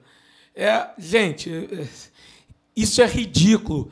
É no mínimo ridículo o cara fazer tudo o que ele fez, planejar tudo da forma que ele fez com essa motivação. E vamos lá. E da onde ele tirou todo esse dinheiro? Né? Movimentou todo o dinheiro para Cara, em fazer que isso. mundo um PM do Rio de Janeiro mora no condomínio de luxo na Barra da Tijuca? Já começa Tem por aí. uma mansão em Angra dos Reis.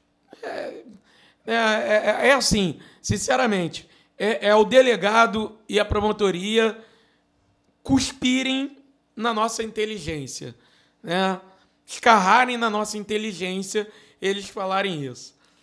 É, e aí fica assim, é, é- é o quê? Fazem é, isso sem o menor pudor, né, é cara? eles quererem ganhar mais tempo ou eles estão querendo esconder alguém, esconder o nome de alguém, estão querendo proteger alguém. Porque é isso que, come- que a gente começa a pensar. É isso. Estão Só um adendo alguém? antes de passar para Adriano. Na verdade, os 117 fuzis M16 estavam com um amigo do Rony. Sim, lá no Meyer. sim, no Meyer. Foi isso. Vai, Adriano. É, assim, dentro do que o, o Nil- Nilvio já destrinchou mais ou menos a dinâmica da- das questões, na verdade, a dinâmica de, de, de, de- dúvidas ainda que param sobre, sobre o fato. Ainda tem muitas dúvidas, sobretudo quem mandou matar. É A principal, né? Chega a ser, chega a ser é, é, é, cretino você achar que ele agiu com uma motivação individual de cunho de ódio em relação a uma questão política da, da- da- da- ideológica. Chega a, ser, chega a ser ridículo e cretino você acreditar nisso. Marielle foi morta pela atuação dela, pela atuação política dela, pelo, pela, pela, porque ela estava incomodando. Agora, uma coisa que eu acho importante colocar, e aí é, é, fugindo um pouco dessa essa questão que o Nilva colocou, né, da dinâmica, assim, eu vejo muito. é, é, tem muita gente. A, a pergunta. Muita gente pergunta por cinismo, mas tem gente que pergunta por falta de conhecimento. Tipo, porra, por que, é que essa mulher representava que até hoje fala-se tanto de Marielle? Que, enfim, a Marielle, quem conheceu ela pessoalmente, percebia que era um dos maiores quadros da, da, da esquerda do Rio de Janeiro.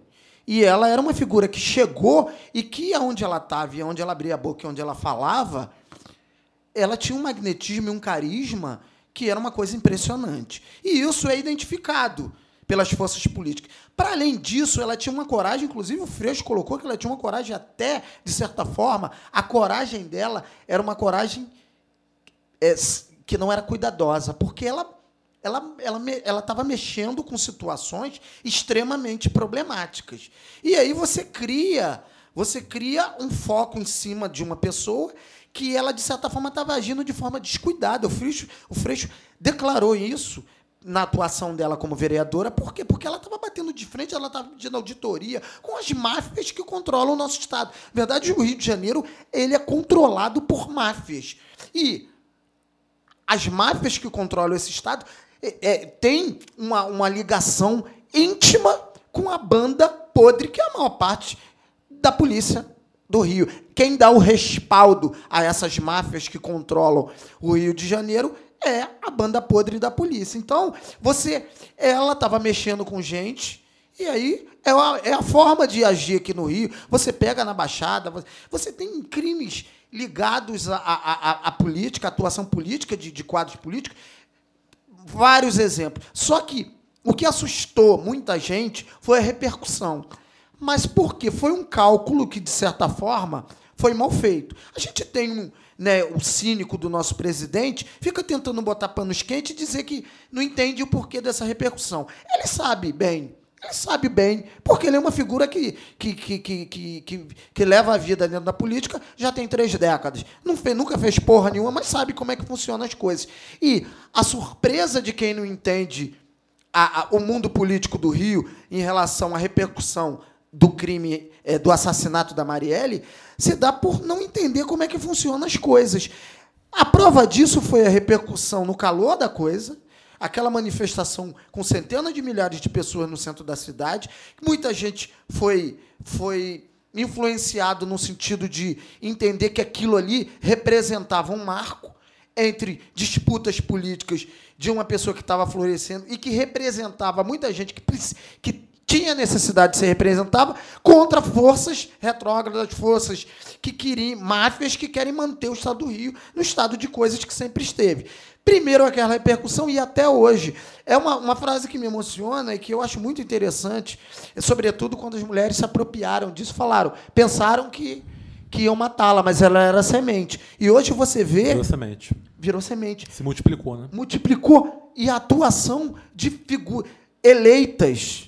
Você pega é, é, é, é, é, é, mulheres que foram eleitas, que foram sementes da Marielle. Marielle representava, ela testemunhava com a vida e com a prática política dela o que de fato a gente tem carência em relação à, à política de esquerda. Então, mataram ela e foi um cálculo errado, porque a repercussão foi imensa. Só que a gente tem no poder é, é, é, máfias que controlam e por isso que a gente ainda continua perguntando quem matou Marielle. Mas aí você vê pipocar homenagens no mundo todo que percebem o que ela representava. E aí mataram ela, mas ela virou semente. A ideia Isso é permanece. A né? ideia permanece. o que ela representa permanece Isso. e ganha força através certeza. disso, né? Com Mas eu fico certeza. pensando, esses caras são, além de tudo, eles são muito burros. Como é que o cara planeja o assassinato de uma, de uma vereadora no pleno exercício do seu mandato, que é brutalmente morta no centro do Rio de Janeiro, no bairro do Estácio, se o cara acha que isso não vai ter nenhum tipo de repercussão? Vai ser tipo, ah, no dia seguinte, são reportagens do Globo, né, a vereadora morta, e o cara acha que isso vai acabar. Mas eu e acho que, eles vai, fizeram um cálculo errado. Mas eu, eu, Eu te acho que con- eles fizeram o cálculo é, mas eu te confesso que, por exemplo, na Baixada acontecem muitos assassinatos políticos. Mas uma coisa é Baixada, outra coisa é Rio de Janeiro. É, sim, Com todo sim. respeito à Eu Baixada, acho, que né? eles seria- eu- eu acho que eles achavam que ia ser no máximo mais uma Patrícia Cioli da Isso, vida. isso, isso, isso. E aí a repercussão ia ficar só dentro do trâmite formal da, da, da, da- da- né, o trâmite ju- é, é, é, jurídico. Eles fizeram- formalidade jurídica. eles fizeram- Só que a Marielle é muito além Eles disso. fizeram com ela o que almejam fazer com Freixo já há muito tempo. Sim, mas com claro. Freixo eles não têm coragem, porque sabem que ia ser um fuzuê do E, cacete o- e- e uma coisa que, que para mim, que me chama muita atenção, voltando nessa situação do que ela representa e que ela virou semente nesse sentido, que você tem hoje ela é, é uma representação tão forte que, de fato, eu vejo uma galera aí, essa galera conservadora que surfa nesse chorume direitista brasileiro, que, ah, não entendo que essa mulher já está enchendo o saco. Tinha gente que não a conhecia, mas quando teve contato com a força e com o que ela representa, se inspirou. Ela continua, ela depois da morte inspirou muita Sim, gente. sem sombra de dúvida. E isso é muito Alunos legado- e alunas mi- Sim, sim, minhas. pô, sim, sim. Alunas minhas, cara, tem, tem- depois que ficam sabendo do. do- eu dou aula, e, e olha que assim, não só ensino médio, ensino fundamental, dou aula, ensino, funda, dou aula ensino médio e ensino fundamental segundo segmento. No ensino fundamental segundo segmento, pô, alunas minhas ficam depois sabendo da história da Marielle. Né? Não, até porque ocorreu o assassinato dela, muita gente que não é ligada né, em política institucional, pô, teve acesso à, à trajetória dela, à história dela, por meio de, da mídia é, cobrindo o assassinato dela. Né, cara? Tipo, Sim. o cara fica a vida inteira sem ouvir falar uma pessoa, ó, tal pessoa foi assassinada. Ele desperta a curiosidade nele deles de, de ir atrás de saber quem é e descobrir quem é. Então, por isso que nesse sentido também foi um tiro no pé desses caras. Foi, claro. Porque quando você assassina uma pessoa, você, querendo ou não, por mais contraditório que pareça, você atrai visibilidade para aquele acontecimento. Porque é um assassinato, ainda mais como eu falei anteriormente, cara, de uma vereadora num pleno exercício do seu mandato. Cara, no Rio de Janeiro, segunda maior cidade do Brasil, não tem como esse tipo de coisa não, não contar com os holofotes da mídia, do poder público, da população geral. Ainda mais hoje em dia com essa força cada vez mais crescente das mídias sociais, das redes sociais em cima disso. Agora, é então, a, a ignorância de quem planejou isso, assim, para além da crueldade, da cretinice, isso me espanta de sobremaneira. Agora, é impressionante a canalice do nosso, do nosso, do presidente e da família dele. Pô, porque, que surpresa, É, Bolsonaro é, é, sendo canalha. é, Nossa, porque o que, que acontece? Eu não não estou aqui para ligá-lo diretamente ao assassinato como mandante. Não é isso. Agora, ele é uma figura, ele é um político. E um político há três décadas, apesar de não fazer, nunca ter feito porra, Porra nenhuma, nenhuma. é um político. E ele, ele, ele se sente envergonhado em ter que dar declarações em relação a um, a um acontecimento que, no interior dele, ele vibra por ter acontecido. Porque é impressionante. Quem matou Marielle é, pode ser é íntimo do mundo que, que, que, que a família Bolsonaro orbita. Quem orbita em volta do- dos Bolsonaros é- é- é- são os mandantes da, da, da família Maria. Ainda que ele não tenha nada a ver no sentido direto de mandar, mas parece uma coisa, parece uma regra, né? Ser miliciano é regra para. É, é- é- é- é ser miliciano, ser policial é, que foi expulso, que tem um, um, um filho de, de assassinatos nas costas, é ter fotinha com, com o nosso presidente. Então, é uma figura que tem esse tipo de, de, de, de ligação e de, de, de correligionários que orbitam em volta da, da figura que ele representa na política. É, é essa questão. Quando, quando a gente faz alguma postagem nas redes sociais, ou quando a gente fala alguma coisa em torno disso, vem sempre algum bolso idiota, alguma, algum idiota apoi- apoiador dele, falando no sentido, ah, mas você já está acusando ele de assassinato. É, não. Primeiro, ninguém está acusando o Bolsonaro de assassinato. Né? Eu, eu, particularmente, acho estapafúrdia a ideia de que o Bolsonaro esteja envolvido no assassinato da Ele Marielle. é burro até para isso. Ele é burro até para planejar é, assassinato. Ele é incapaz até disso. Né? Ele é incompetente até disso. É, agora, só que me parece clara a relação promíscua dele com a milícia. Não, isso é explícito. Claro, o envolvimento dele. Isso é um né? absurdo. Cara, ó, em 2003 o Bolsonaro é, fez elogios e apoio à milícia na Câmara. Ah, você tem É, em 2000, Fizeram homenagem para milicianos na Sim. LERJ e tudo mais. né, em, em 2007 o, Fl- o Flávio Bolsonaro quis legalizar a milícia na, na, na, na, LERJ. Em 2011 o Flávio difamou a milícia com a, a Patrícia Cioli. Sim. Em 2015, o Flávio foi o único a votar contra a CPI que investigava crimes de policiais militares. E em 2018, já em campanha, o Jair Bolsonaro defendia a milícia. Tudo isso que, que tá- isso, isso, tudo isso que eu estou falando é fácil. Qualquer, qualquer gulgada, isso você vai achar isso mole, né? Em 2018, o Flávio faz campanha com a galera, com a família ligada ao jogo do bicho, né? Que, que a galera já é. a o bicho e a milícia já se juntaram. Dentro da sabedoria popular que eu, eu- que eu- o meme, meme é uma instituição nacional e, e que contém, são pílulas de sabedoria popular. Tem um meme que fala, né, da- do, do, do- do Tropa de Elite, que, que viram o filme, pensaram que estava elegendo o Capitão Nascimento, estava elegendo os, os milicianos. É isso, O cara. Bolsonaro, nas, dentro do universo do, do, do, do- do Tropa de Elite, é o governador que senta com os milicianos e que tem todo o trâmite. Ele não é o Capitão Nascimento, Cara, não. Cara, o, o, o, o, o, Flávio, o Flávio tinha. O, Flávio deu emprego à mãe e à irmã do. Do. do, do, do- do- não.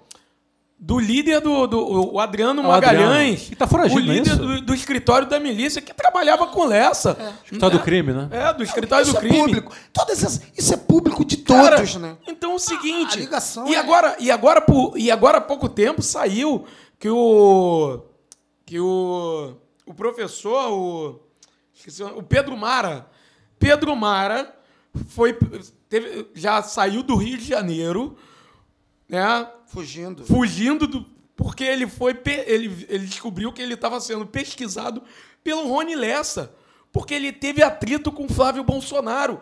Gente, é tudo coincidência. O cara teve um atrito, teve uma, uma, uma discussão, teve um problema com Flávio Bolsonaro.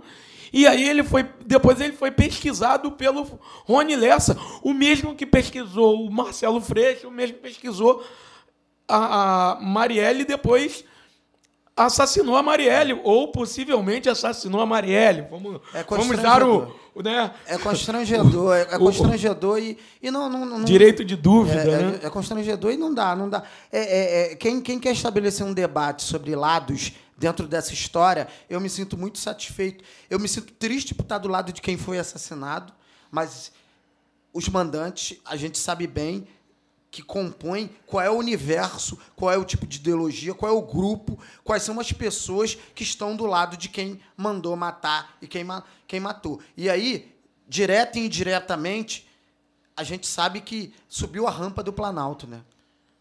Sem dúvida alguma. E se fizessem um filme estilo O Poderoso Chefão, tendo o Rio de Janeiro como cenário, na verdade, a fami- as famílias utilizadas seriam ligadas à milícia e não à máfia italiana. A milícia está para o Rio de Janeiro, assim como a máfia italiana está para os Estados Unidos na década de 20, 30 e 40. É isso que eu quis dizer. Podemos seguir? Sim. Sigamos. 13 de março, ex-alunos matam 10 pessoas, deixam 9 feridos em ataque à escola em Suzano. Cinco estudantes, dois funcionários do Colégio Raul Brasil, além do tio do atirador, foram mortos. Uma escola pública tradicional da Grande São Paulo foi palco de um massacre no estilo dos ocorridos nos Estados Unidos. Um homem e um adolescente planejaram e executaram o assassinato de ex-colegas e funcionários do Raul Brasil usando um revólver, carregadores, uma arma medieval, a besta, né? e uma machadinha. Antes haviam matado o tio do, do adolescente. O Brasil seguindo sua tradição de importar tudo o que há de pior dos Estados Unidos da América. Eu vi, eu vi um termo esses dias. É, a- o Brasil está um processo de americanalização. É, é o lado mais canalha americano a gente tá Então, o único lado, né? Tem outro lado? É, mas é, enfim, para além disso, né, isso, isso foi essa, esse crime teve alguns outros des- não desdobramentos, mas algum é, no, no- dia seguinte aqui em Campo Grande mesmo teve um outro ataque que liga mais ou menos seguindo o mesmo roteiro do que foi o crime de Suzano no, no- Mas, no- mas isso é confirmado, cara? Foi confirmado pelo, pelo na grande mídia. É, Pô, mas lançou na grande mídia é foda. Esse é outro ponto que a gente tem que declaração, tocar, cara. declaração do, do delegado quando ele teve a- acesso e aí teve a cariação com o garoto e tal. O menino tinha problemas psicológicos, enfim. Mas essa questão foi colocada que, que segue o roteiro. Inclusive, ele tinha. Ele, ele, ele, ele tinha acesso ao submundo né, da internet, lá A da Deep Web. com, a- com o, o, o, o Togolachan. Dogola- Dogolachan, que é um site, que é um, um- um, enfim... Um é anto de fórum. psicopatas da Psicopata. pior espécie. E aí, e, e hoje, 18 de março, foi, foi preso, né? Prenderam um, um menino na, na, na Providência, que a Polícia Civil chegou até ele e disse que ele já estava com, com um planejamento de fazer um ataque à sua escola na Praça da Bandeira, que ele foi expulso do colégio. E, enfim, também com esse, seguindo esse mesmo roteiro. E aí é uma questão que eu sou professor, estou dentro de sala de aula e me sinto de certa forma, em certa medida, envolvido. Todos nós três aqui vivemos o cotidiano de colégios, envolvido e é algo muito assustador. Porque Sente em risco, né, cara? esse, tipo de coisa se se torna uma se, se torna rotina como é como é rotina no universo da sociedade americana isso nos Sim, assusta muito e aí eu assim eu, eu, eu fico pensando é é óbvio que a gente fica procurando respostas o porquê disso qual é o dado novo que vem para que comecem a ocorrer esse tipo de coisa. Existem alguns elementos que a gente pode debater. Eu acho interessante, eu sempre procuro tentar entender sobre essa ótica. Qual é o dado novo? O que tem de novo na nossa sociedade para promover esse tipo de coisa? E aí tem algumas pistas que perpassam todos os eventos, desde Realengo, como o de Suzano, o do Brigadeiro Sérgio Cavalho e o garoto da, da- do, do colégio da Praça da Bandeira. Primeira coisa, é óbvio que não se pode desprezar a dimensão psicológica do indivíduo. Sim, sim. Não, não dá para desprezar isso. Existe uma dimensão psicológica, de problemas psicológicos, e aí você pode debater e, é, é, a falta de assistência psicológica, enfim, como uma política pública de colocar, de dar acesso à população a tratamentos psicológicos que não temos, e é algo caro e é algo que faz parte da classe média, da classe média alta. É difícil você. Mas ter- a maior parte desses crimes foram executados por jovens da classe média, né?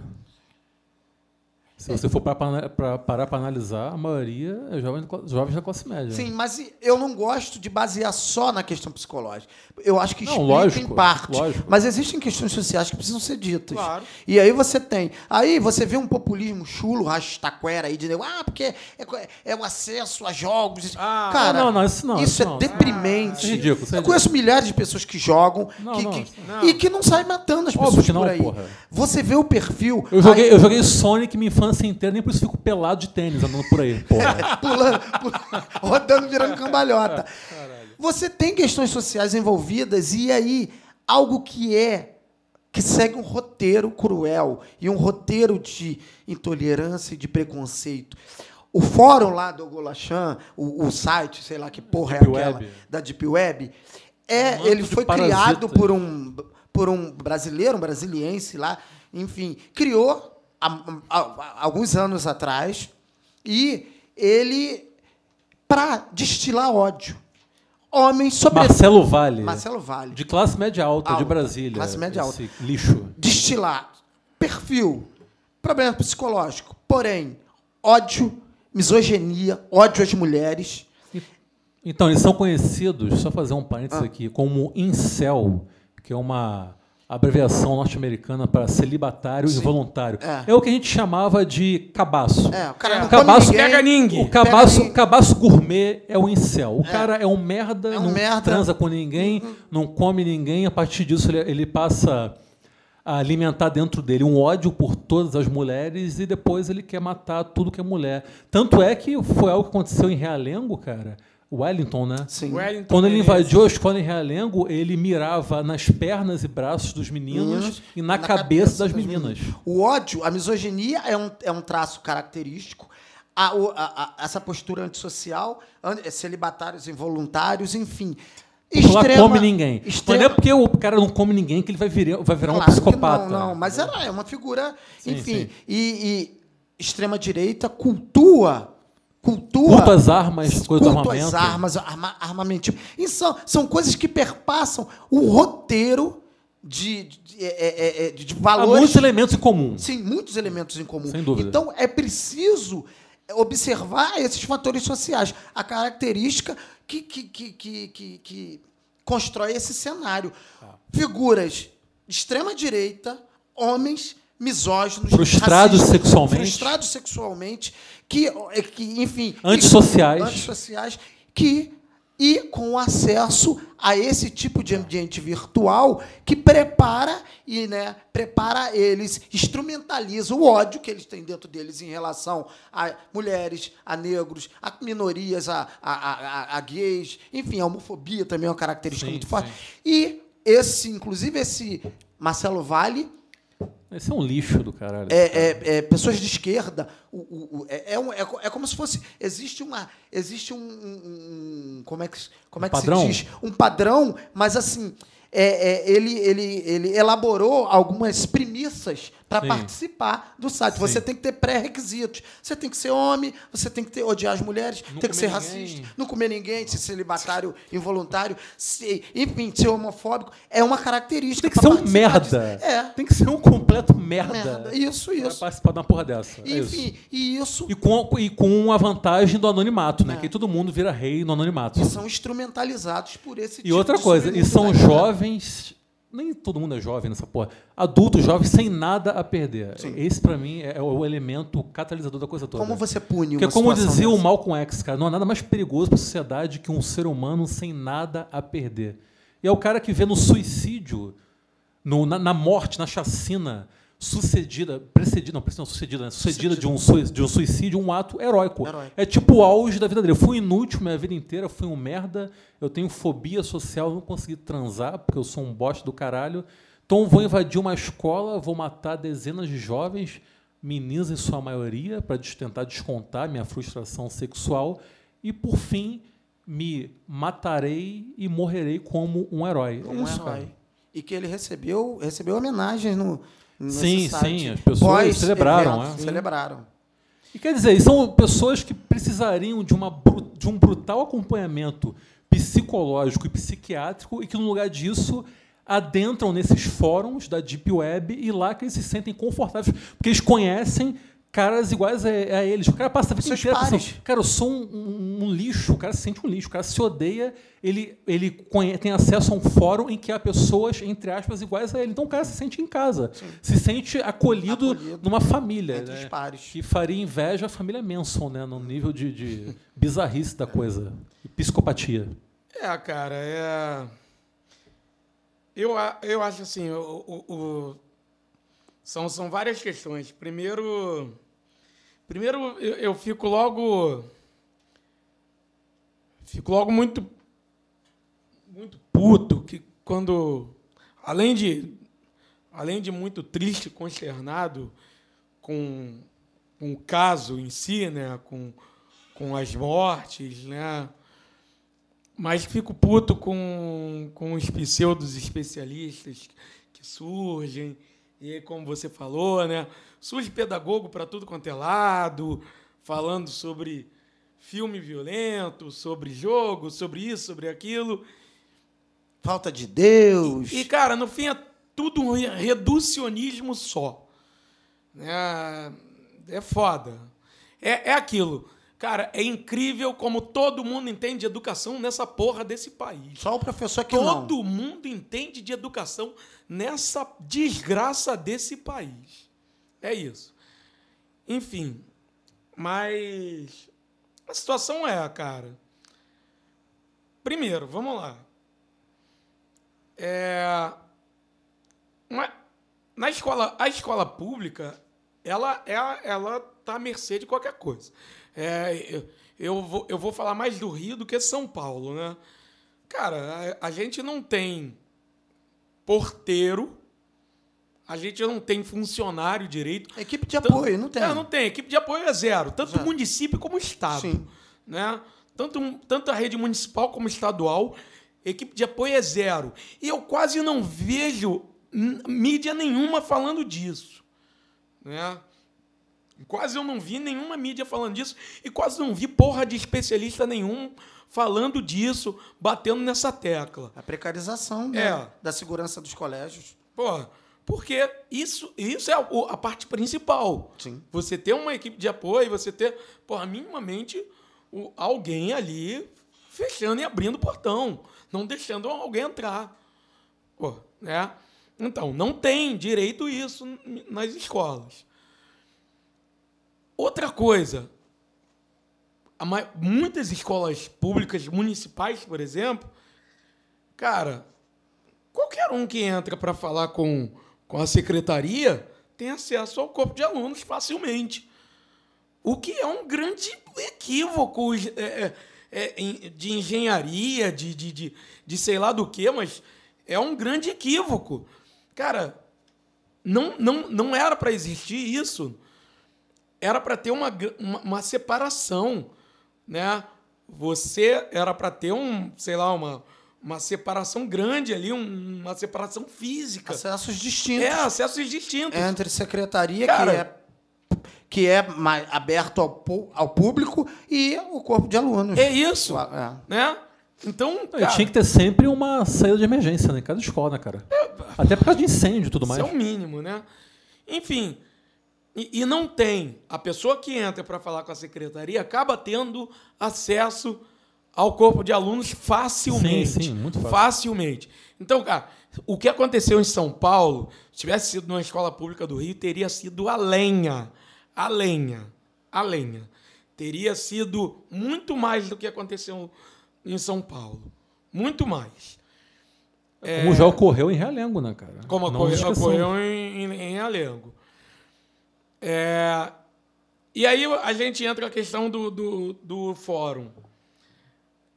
Cara, pri- primeiro, a questão do fórum. Para mim, o, o, o, o fórum, ele. A gente tem que deixar bem claro, né? Os demônios saíram do armário, né? Os demônios estão à soltas. Estão à solta. É, e assim, a eleição. E, e- e me desculpe quem apoia essa desgraça desse ser. Cara, se você, se você apoia o Bolsonaro e está nos ouvindo, não nos ouça. É. É. Você se foda.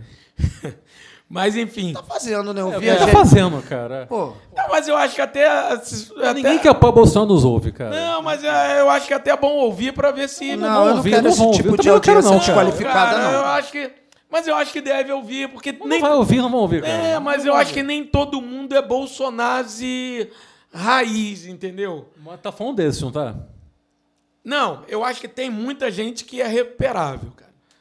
É, Não, concordo, concordo. Então é o seguinte, que é, porque é o seguinte, o, a ele, porque esses caras sempre existiram. A eleição, do, Bolso... A eleição do Bolsonaro abriu a caixa de. Pandora. É isso. E a eleição do Bolsonaro liberou de vez esses demônios que sempre existiram na sociedade. desavergonhou essa galera, né? Então, e isso a gente avisou. Isso a gente avisou. No último, no último é, Trincheiras, a gente falou isso sobre o caso do garoto que foi morto, foi assassinado por aquele segurança covarde do Extra. supermercado Extra. E a gente falou, essas coisas estão acontecendo por causa da eleição de Jair Bolsonaro. E novamente eu vou dizer, isso tudo está acontecendo por causa da eleição de Jair Demônio Bolsonaro. Porque a eleição dele soltou os demônios, soltou os demônios que existiam e estavam encolhidos, estavam dentro do armário, eles estão soltos agora dentro da sociedade. Agora tá todo mundo falando em arma, em pegar em arma. Saiu hoje, uma menina de 10 anos se suicidou com a arma do pai. E pessoas continuam falando em armar a sociedade. Isso é um absurdo. Flávio Bolsonaro, o primeiro, a, primeira, a primeira, o primeiro projeto dele é falar em, em- em fábrica de armas, em- em incentivo à fábrica de armas no Brasil. Então, eu acho que quem tem um mínimo de, de, de dois neurônios, ou um neurônio e meio, ao menos, tem que começar a pensar em largar esse tipo de mentalidade. Não dá mais para apoiar esse tipo de sociedade doente que a gente está tá se transformando, ou a gente já se, tran- se transformou. Se a gente quer, a gente tem um exemplo de sociedade muito mais doentia que a nossa, que é a sociedade do Donald Trump. Norte-americana. Então, se a gente quer minimamente não se transformar na, na, naquela sociedade miserável, doente, que está lá do outro lado da América, lá no- na, na América do Norte, a gente tem que mudar. O, o engraçado é que o, o Bolso Júnior falou que uma arma é igual um carro. E aí você pega o evento de Suzano, o cara usou uma arma, usou uma besta e uma machadinha. Ele alvejou, todo, todos que ele alvejou com, com arma de fogo, levou a óbito. Tacou a machadinha no menino, o menino conseguiu correr O moleque foi andando. pro Muito hospital esse moleque aí, e tirou e tirou e foi. Muito então, guerreiro. você comparar a letalidade de uma arma de fogo com um carro é, é ser muito cretino, né? É ridículo. Queria aproveitar aqui o momento para indicar dois filmes que dialogam com essa questão, dois filmes inspirados no massacre de Columbine, ocorrido nos Estados Unidos em 99. Um filme é o documentário dirigido pelo Michael Moore, Tiros e Columbine, maravilhoso documentário. E o outro, aliás, o Tiros e Columbine que ganhou o Oscar de melhor documentário. E na cerimônia, o Michael Moore fez um puta discurso xingando pra cacete o, o, o Bush. Foi foda. Para os mais jovens que estão nos ouvindo, o, George W. Bush é o Trump daquela época. E o outro filme é o Elefante. Sauda Volta Bush. O outro filme é o Elefante do Gus Van Sant, filme maravilhoso. Filmaço. Puta que Palma de ouro em Cannes. E quando um filme é palma de ouro em Cannes, pode ficar tranquilo que é um filmaço. Porque ao contrário dessa merda do Oscar que o Nilvo fica babando ovo aí, que premia um monte de filme medíocre, tipo Shakespeare Apaixonado, e que tira o Oscar de melhor atriz da Fernanda Montenegro para dar para Gwyneth Paltrow. A, palma de ouro em Cannes costuma premiar filmes de qualidade. Então, vou indicar Elefante, do Gus Van Sant, diretor norte-americano, que reveza entre superproduções e filmes mais independentes. Ele, por exemplo, dirigiu O Júnior Indomável. Esse é um filme totalmente independente, feito com atores amadores. Inclusive, ele, os nomes dos personagens são os mesmos nomes dos atores, para criar um clima de mais intimista e tudo mais. Filme com uma montagem, uma edição absurdas, primorosas. Então é isso. Quem puder, assista Elefante, filme baseado no massacre de Columbine, e que é basicamente a mesma história Só dessa. que é ficção. Sim, não, o massacre é verdadeiro. O massacre Não, ocorreu. não, tô falando, Gus Van, é, o Não, não. elefante é um... Mas é, mas é baseado no, no massacre de Sim. Columbine. Só mudou o nome do- das personagens, etc. E algumas coisas aí também, nas entranhas da história. E, enfim, um belíssimo filme que, que é basicamente a mesma história. São dois imbecis que invadem uma escola e matam dezenas de pessoas. Então a gente já tá entrando no... Não, ainda não. É que aqui hoje é freestyle, então eu quis indicar agora, e Ah, é tá. isso, foda-se. E no dia 14 de março, ocorreram ataques a duas mesquitas que deixaram 50 mortos e 48 feridos, sendo 20 em estado grave, na Nova Zelândia. Três pessoas foram detidas após esses ataques. Um negócio que eu achei interessante lendo aqui é que um homem se identificou como sendo um australiano de 28 anos, defensor da extrema-direita, que surpresa, e contrário à imigração.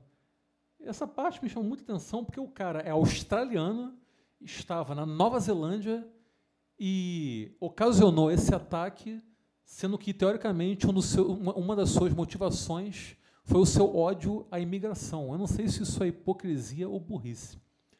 Mas, de qualquer forma, cara, que semana, né? Puta que pariu. Esse massacre em Suzano, esse massacre também, que 50 mortes, bicho. Na Nova Zelândia, na Mesquita. Crime de ódio. Bizarro, né? Que bizarro, né? Bizarro, Que bizarríssimo. loucura. E vocês querem falar alguma coisa em relação a isso?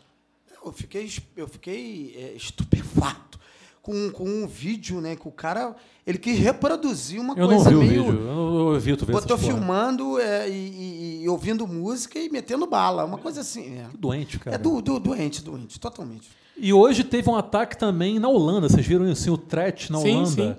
Um cara matou, se não me engano, três pessoas e feriu outras duas num bonde em Utrecht, na Holanda. Mais um ataque de um extrema-direita, turco, né? Um turco.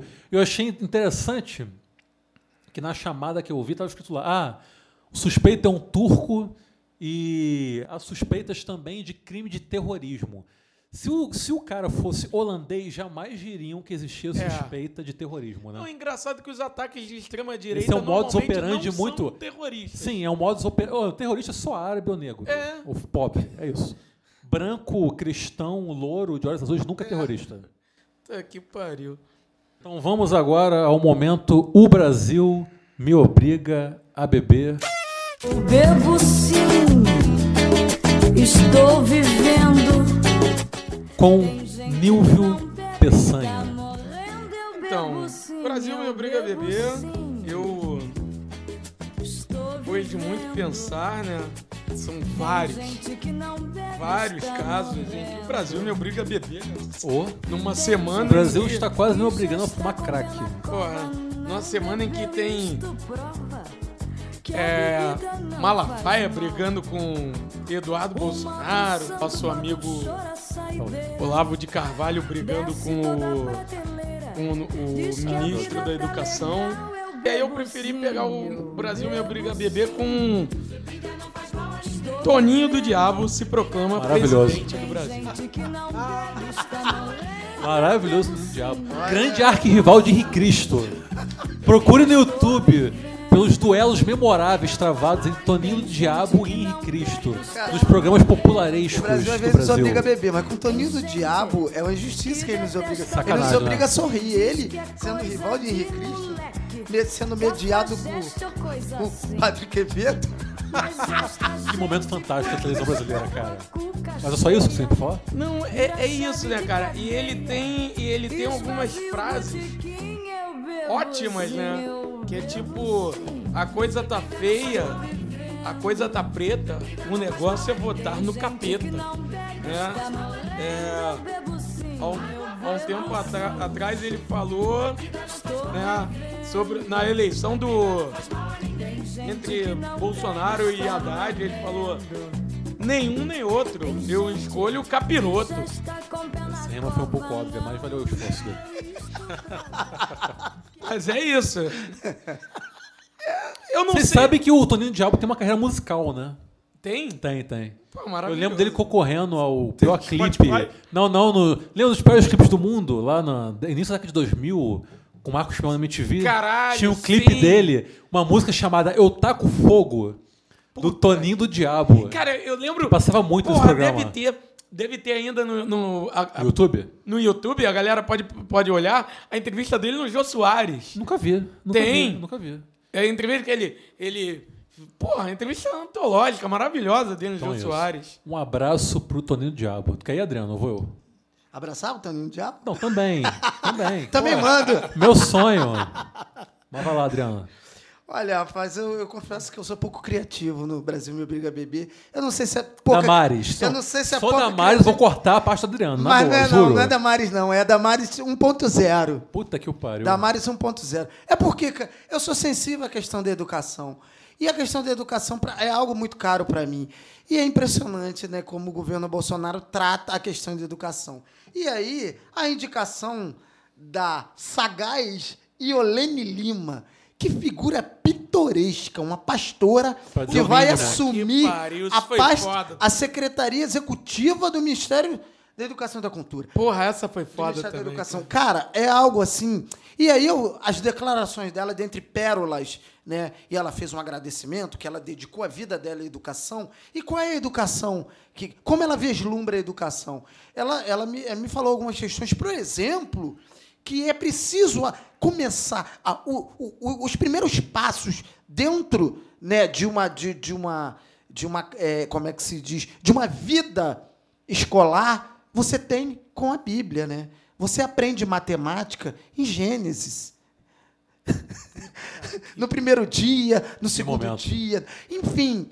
E aí a geografia, com todos os lugares, e, enfim, com a- as, as trajetórias de Moisés. E a Bíblia, ela é um. Ela é Ah, um- não precisa de uma porra de livro didático Sim. nenhum. Cara, eu- eu- a gente tá gastando muito com, essa, com toda essa estrutura educacional. Bota a escola dominical e resolve o problema do alfa- alf- analfabetismo desse país. Então, o Brasil me obriga a beber. Eu não consigo, cara. É pouca criatividade, mas é, é- é mais forte que eu. Iolene Lima, Damares 1.0. Guardem Menos esse escolas, nome. mais igrejas. Guardem esse nome. Ion- e como é que é? Iolene Lima. Iolene Lima.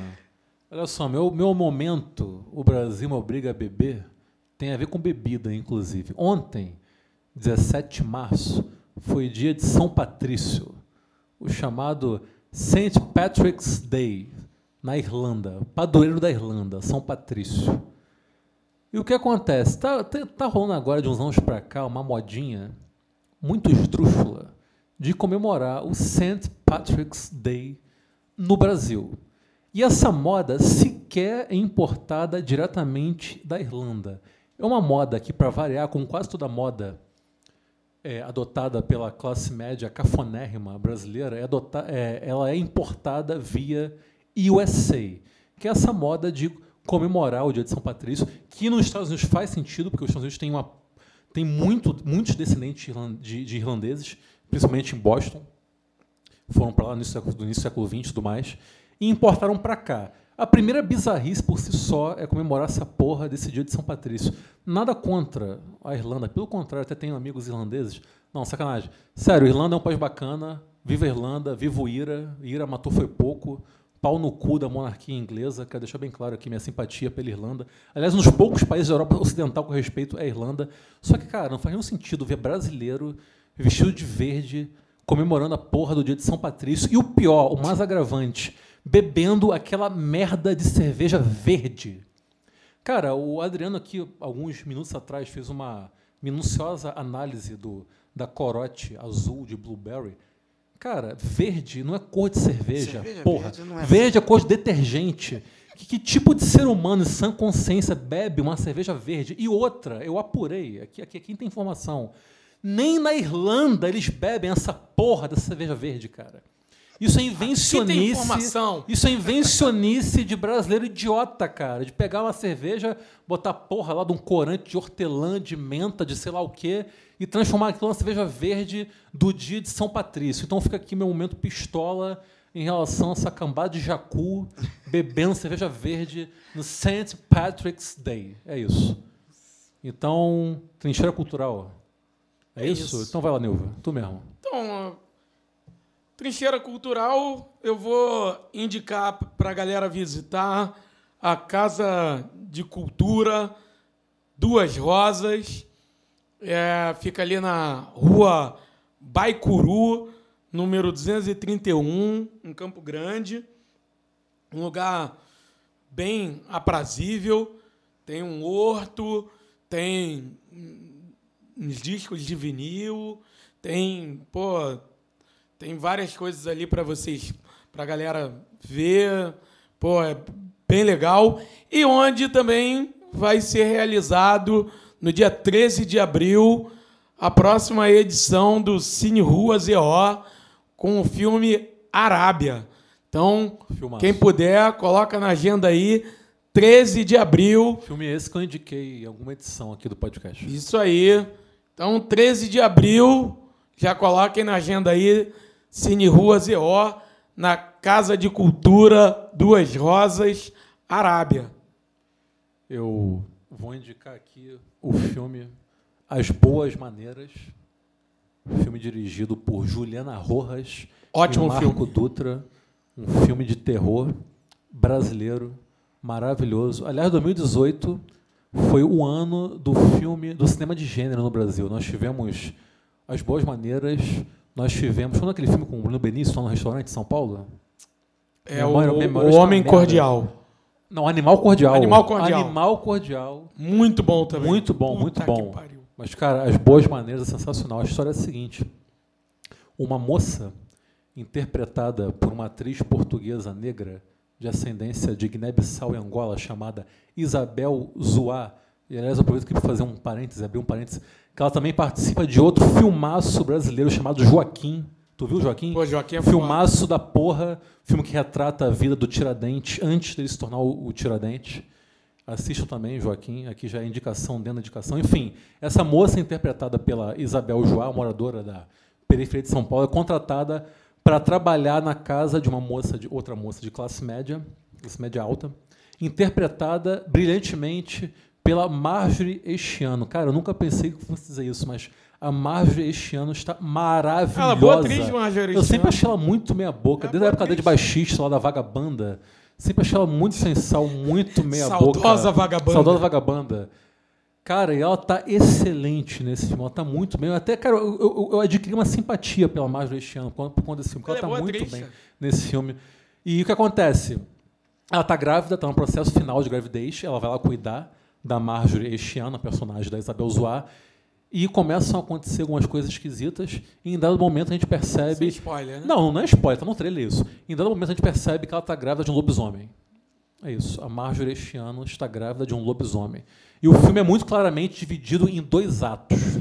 Né? Eu daria dois aí, filmes, inclusive. Aí sim eu daria spoiler se eu falasse o que demarca essa separação entre os dois atos. é. Eu sou um cara digno, não vou fazer isso. Enfim, eu acho bacana que é um filme de terror tipicamente brasileiro, um filme que dialoga com muitos elementos brasileiros. Tem uma cena, tem uma sequência que é na festa junina, que é bacana pra caramba. Tem uma sequência dentro do shopping, que é sensacional. Enfim, belíssimo filme.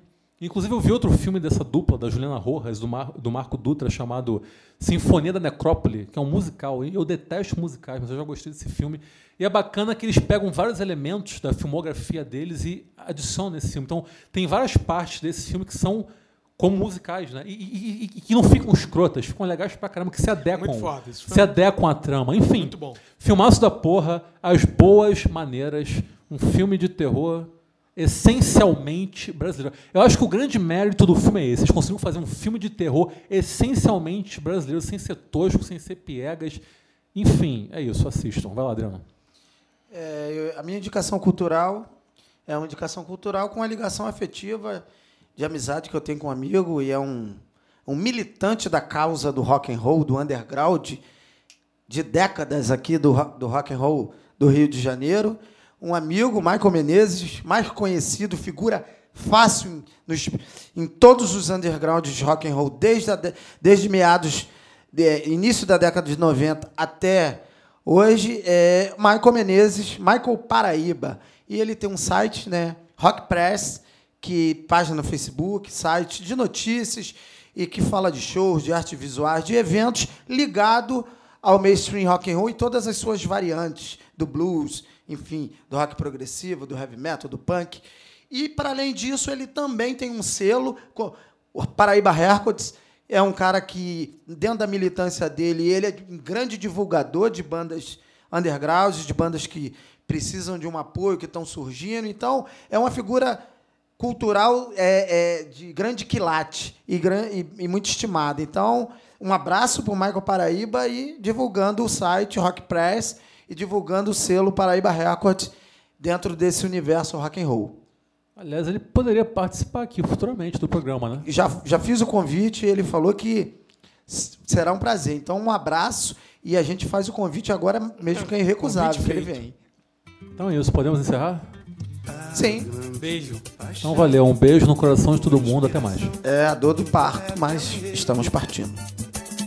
Que emociona a velha guarda lá na comissão de frente, como a diretoria. Glória a quem trabalha o ano inteiro em mutirão. São escultores, são pintores, bordadeiras, São carpinteiros, vidraceiros, costureiras, figurinista, desenhista e artesão. Gente empenhada em construir a ilusão e que tem sonhos, e que tem sonhos. Como a velha baiana que foi passista, brincou. Dizem que foi o grande amor de um mestre sala que foi passista, brincou.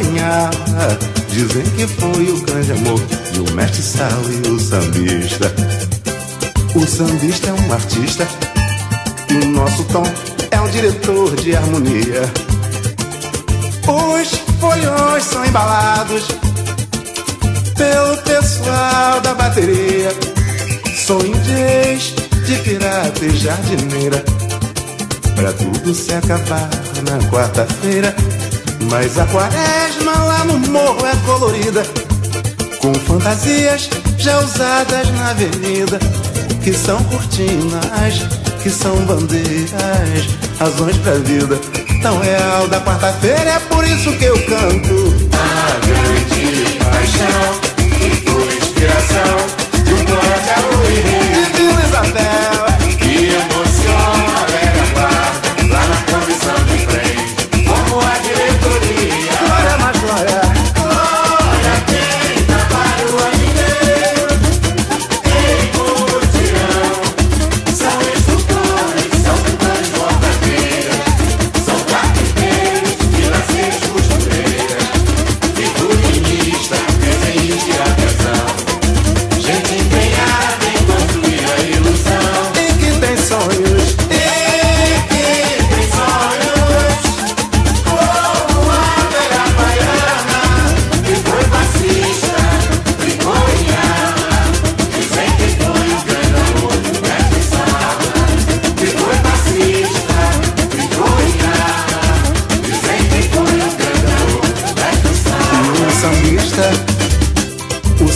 É um artista e o nosso tom é o diretor de harmonia. Os olhões são embalados pelo pessoal da bateria. Sonho de reis, de pirata e jardineira.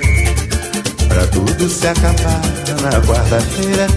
Mas a quaresma é humor colorida, com fantasias já usadas na avenida que são cortinas, que são bandeiras, razões da vida, tão real na quarta-feira, é por isso que eu canto aqui.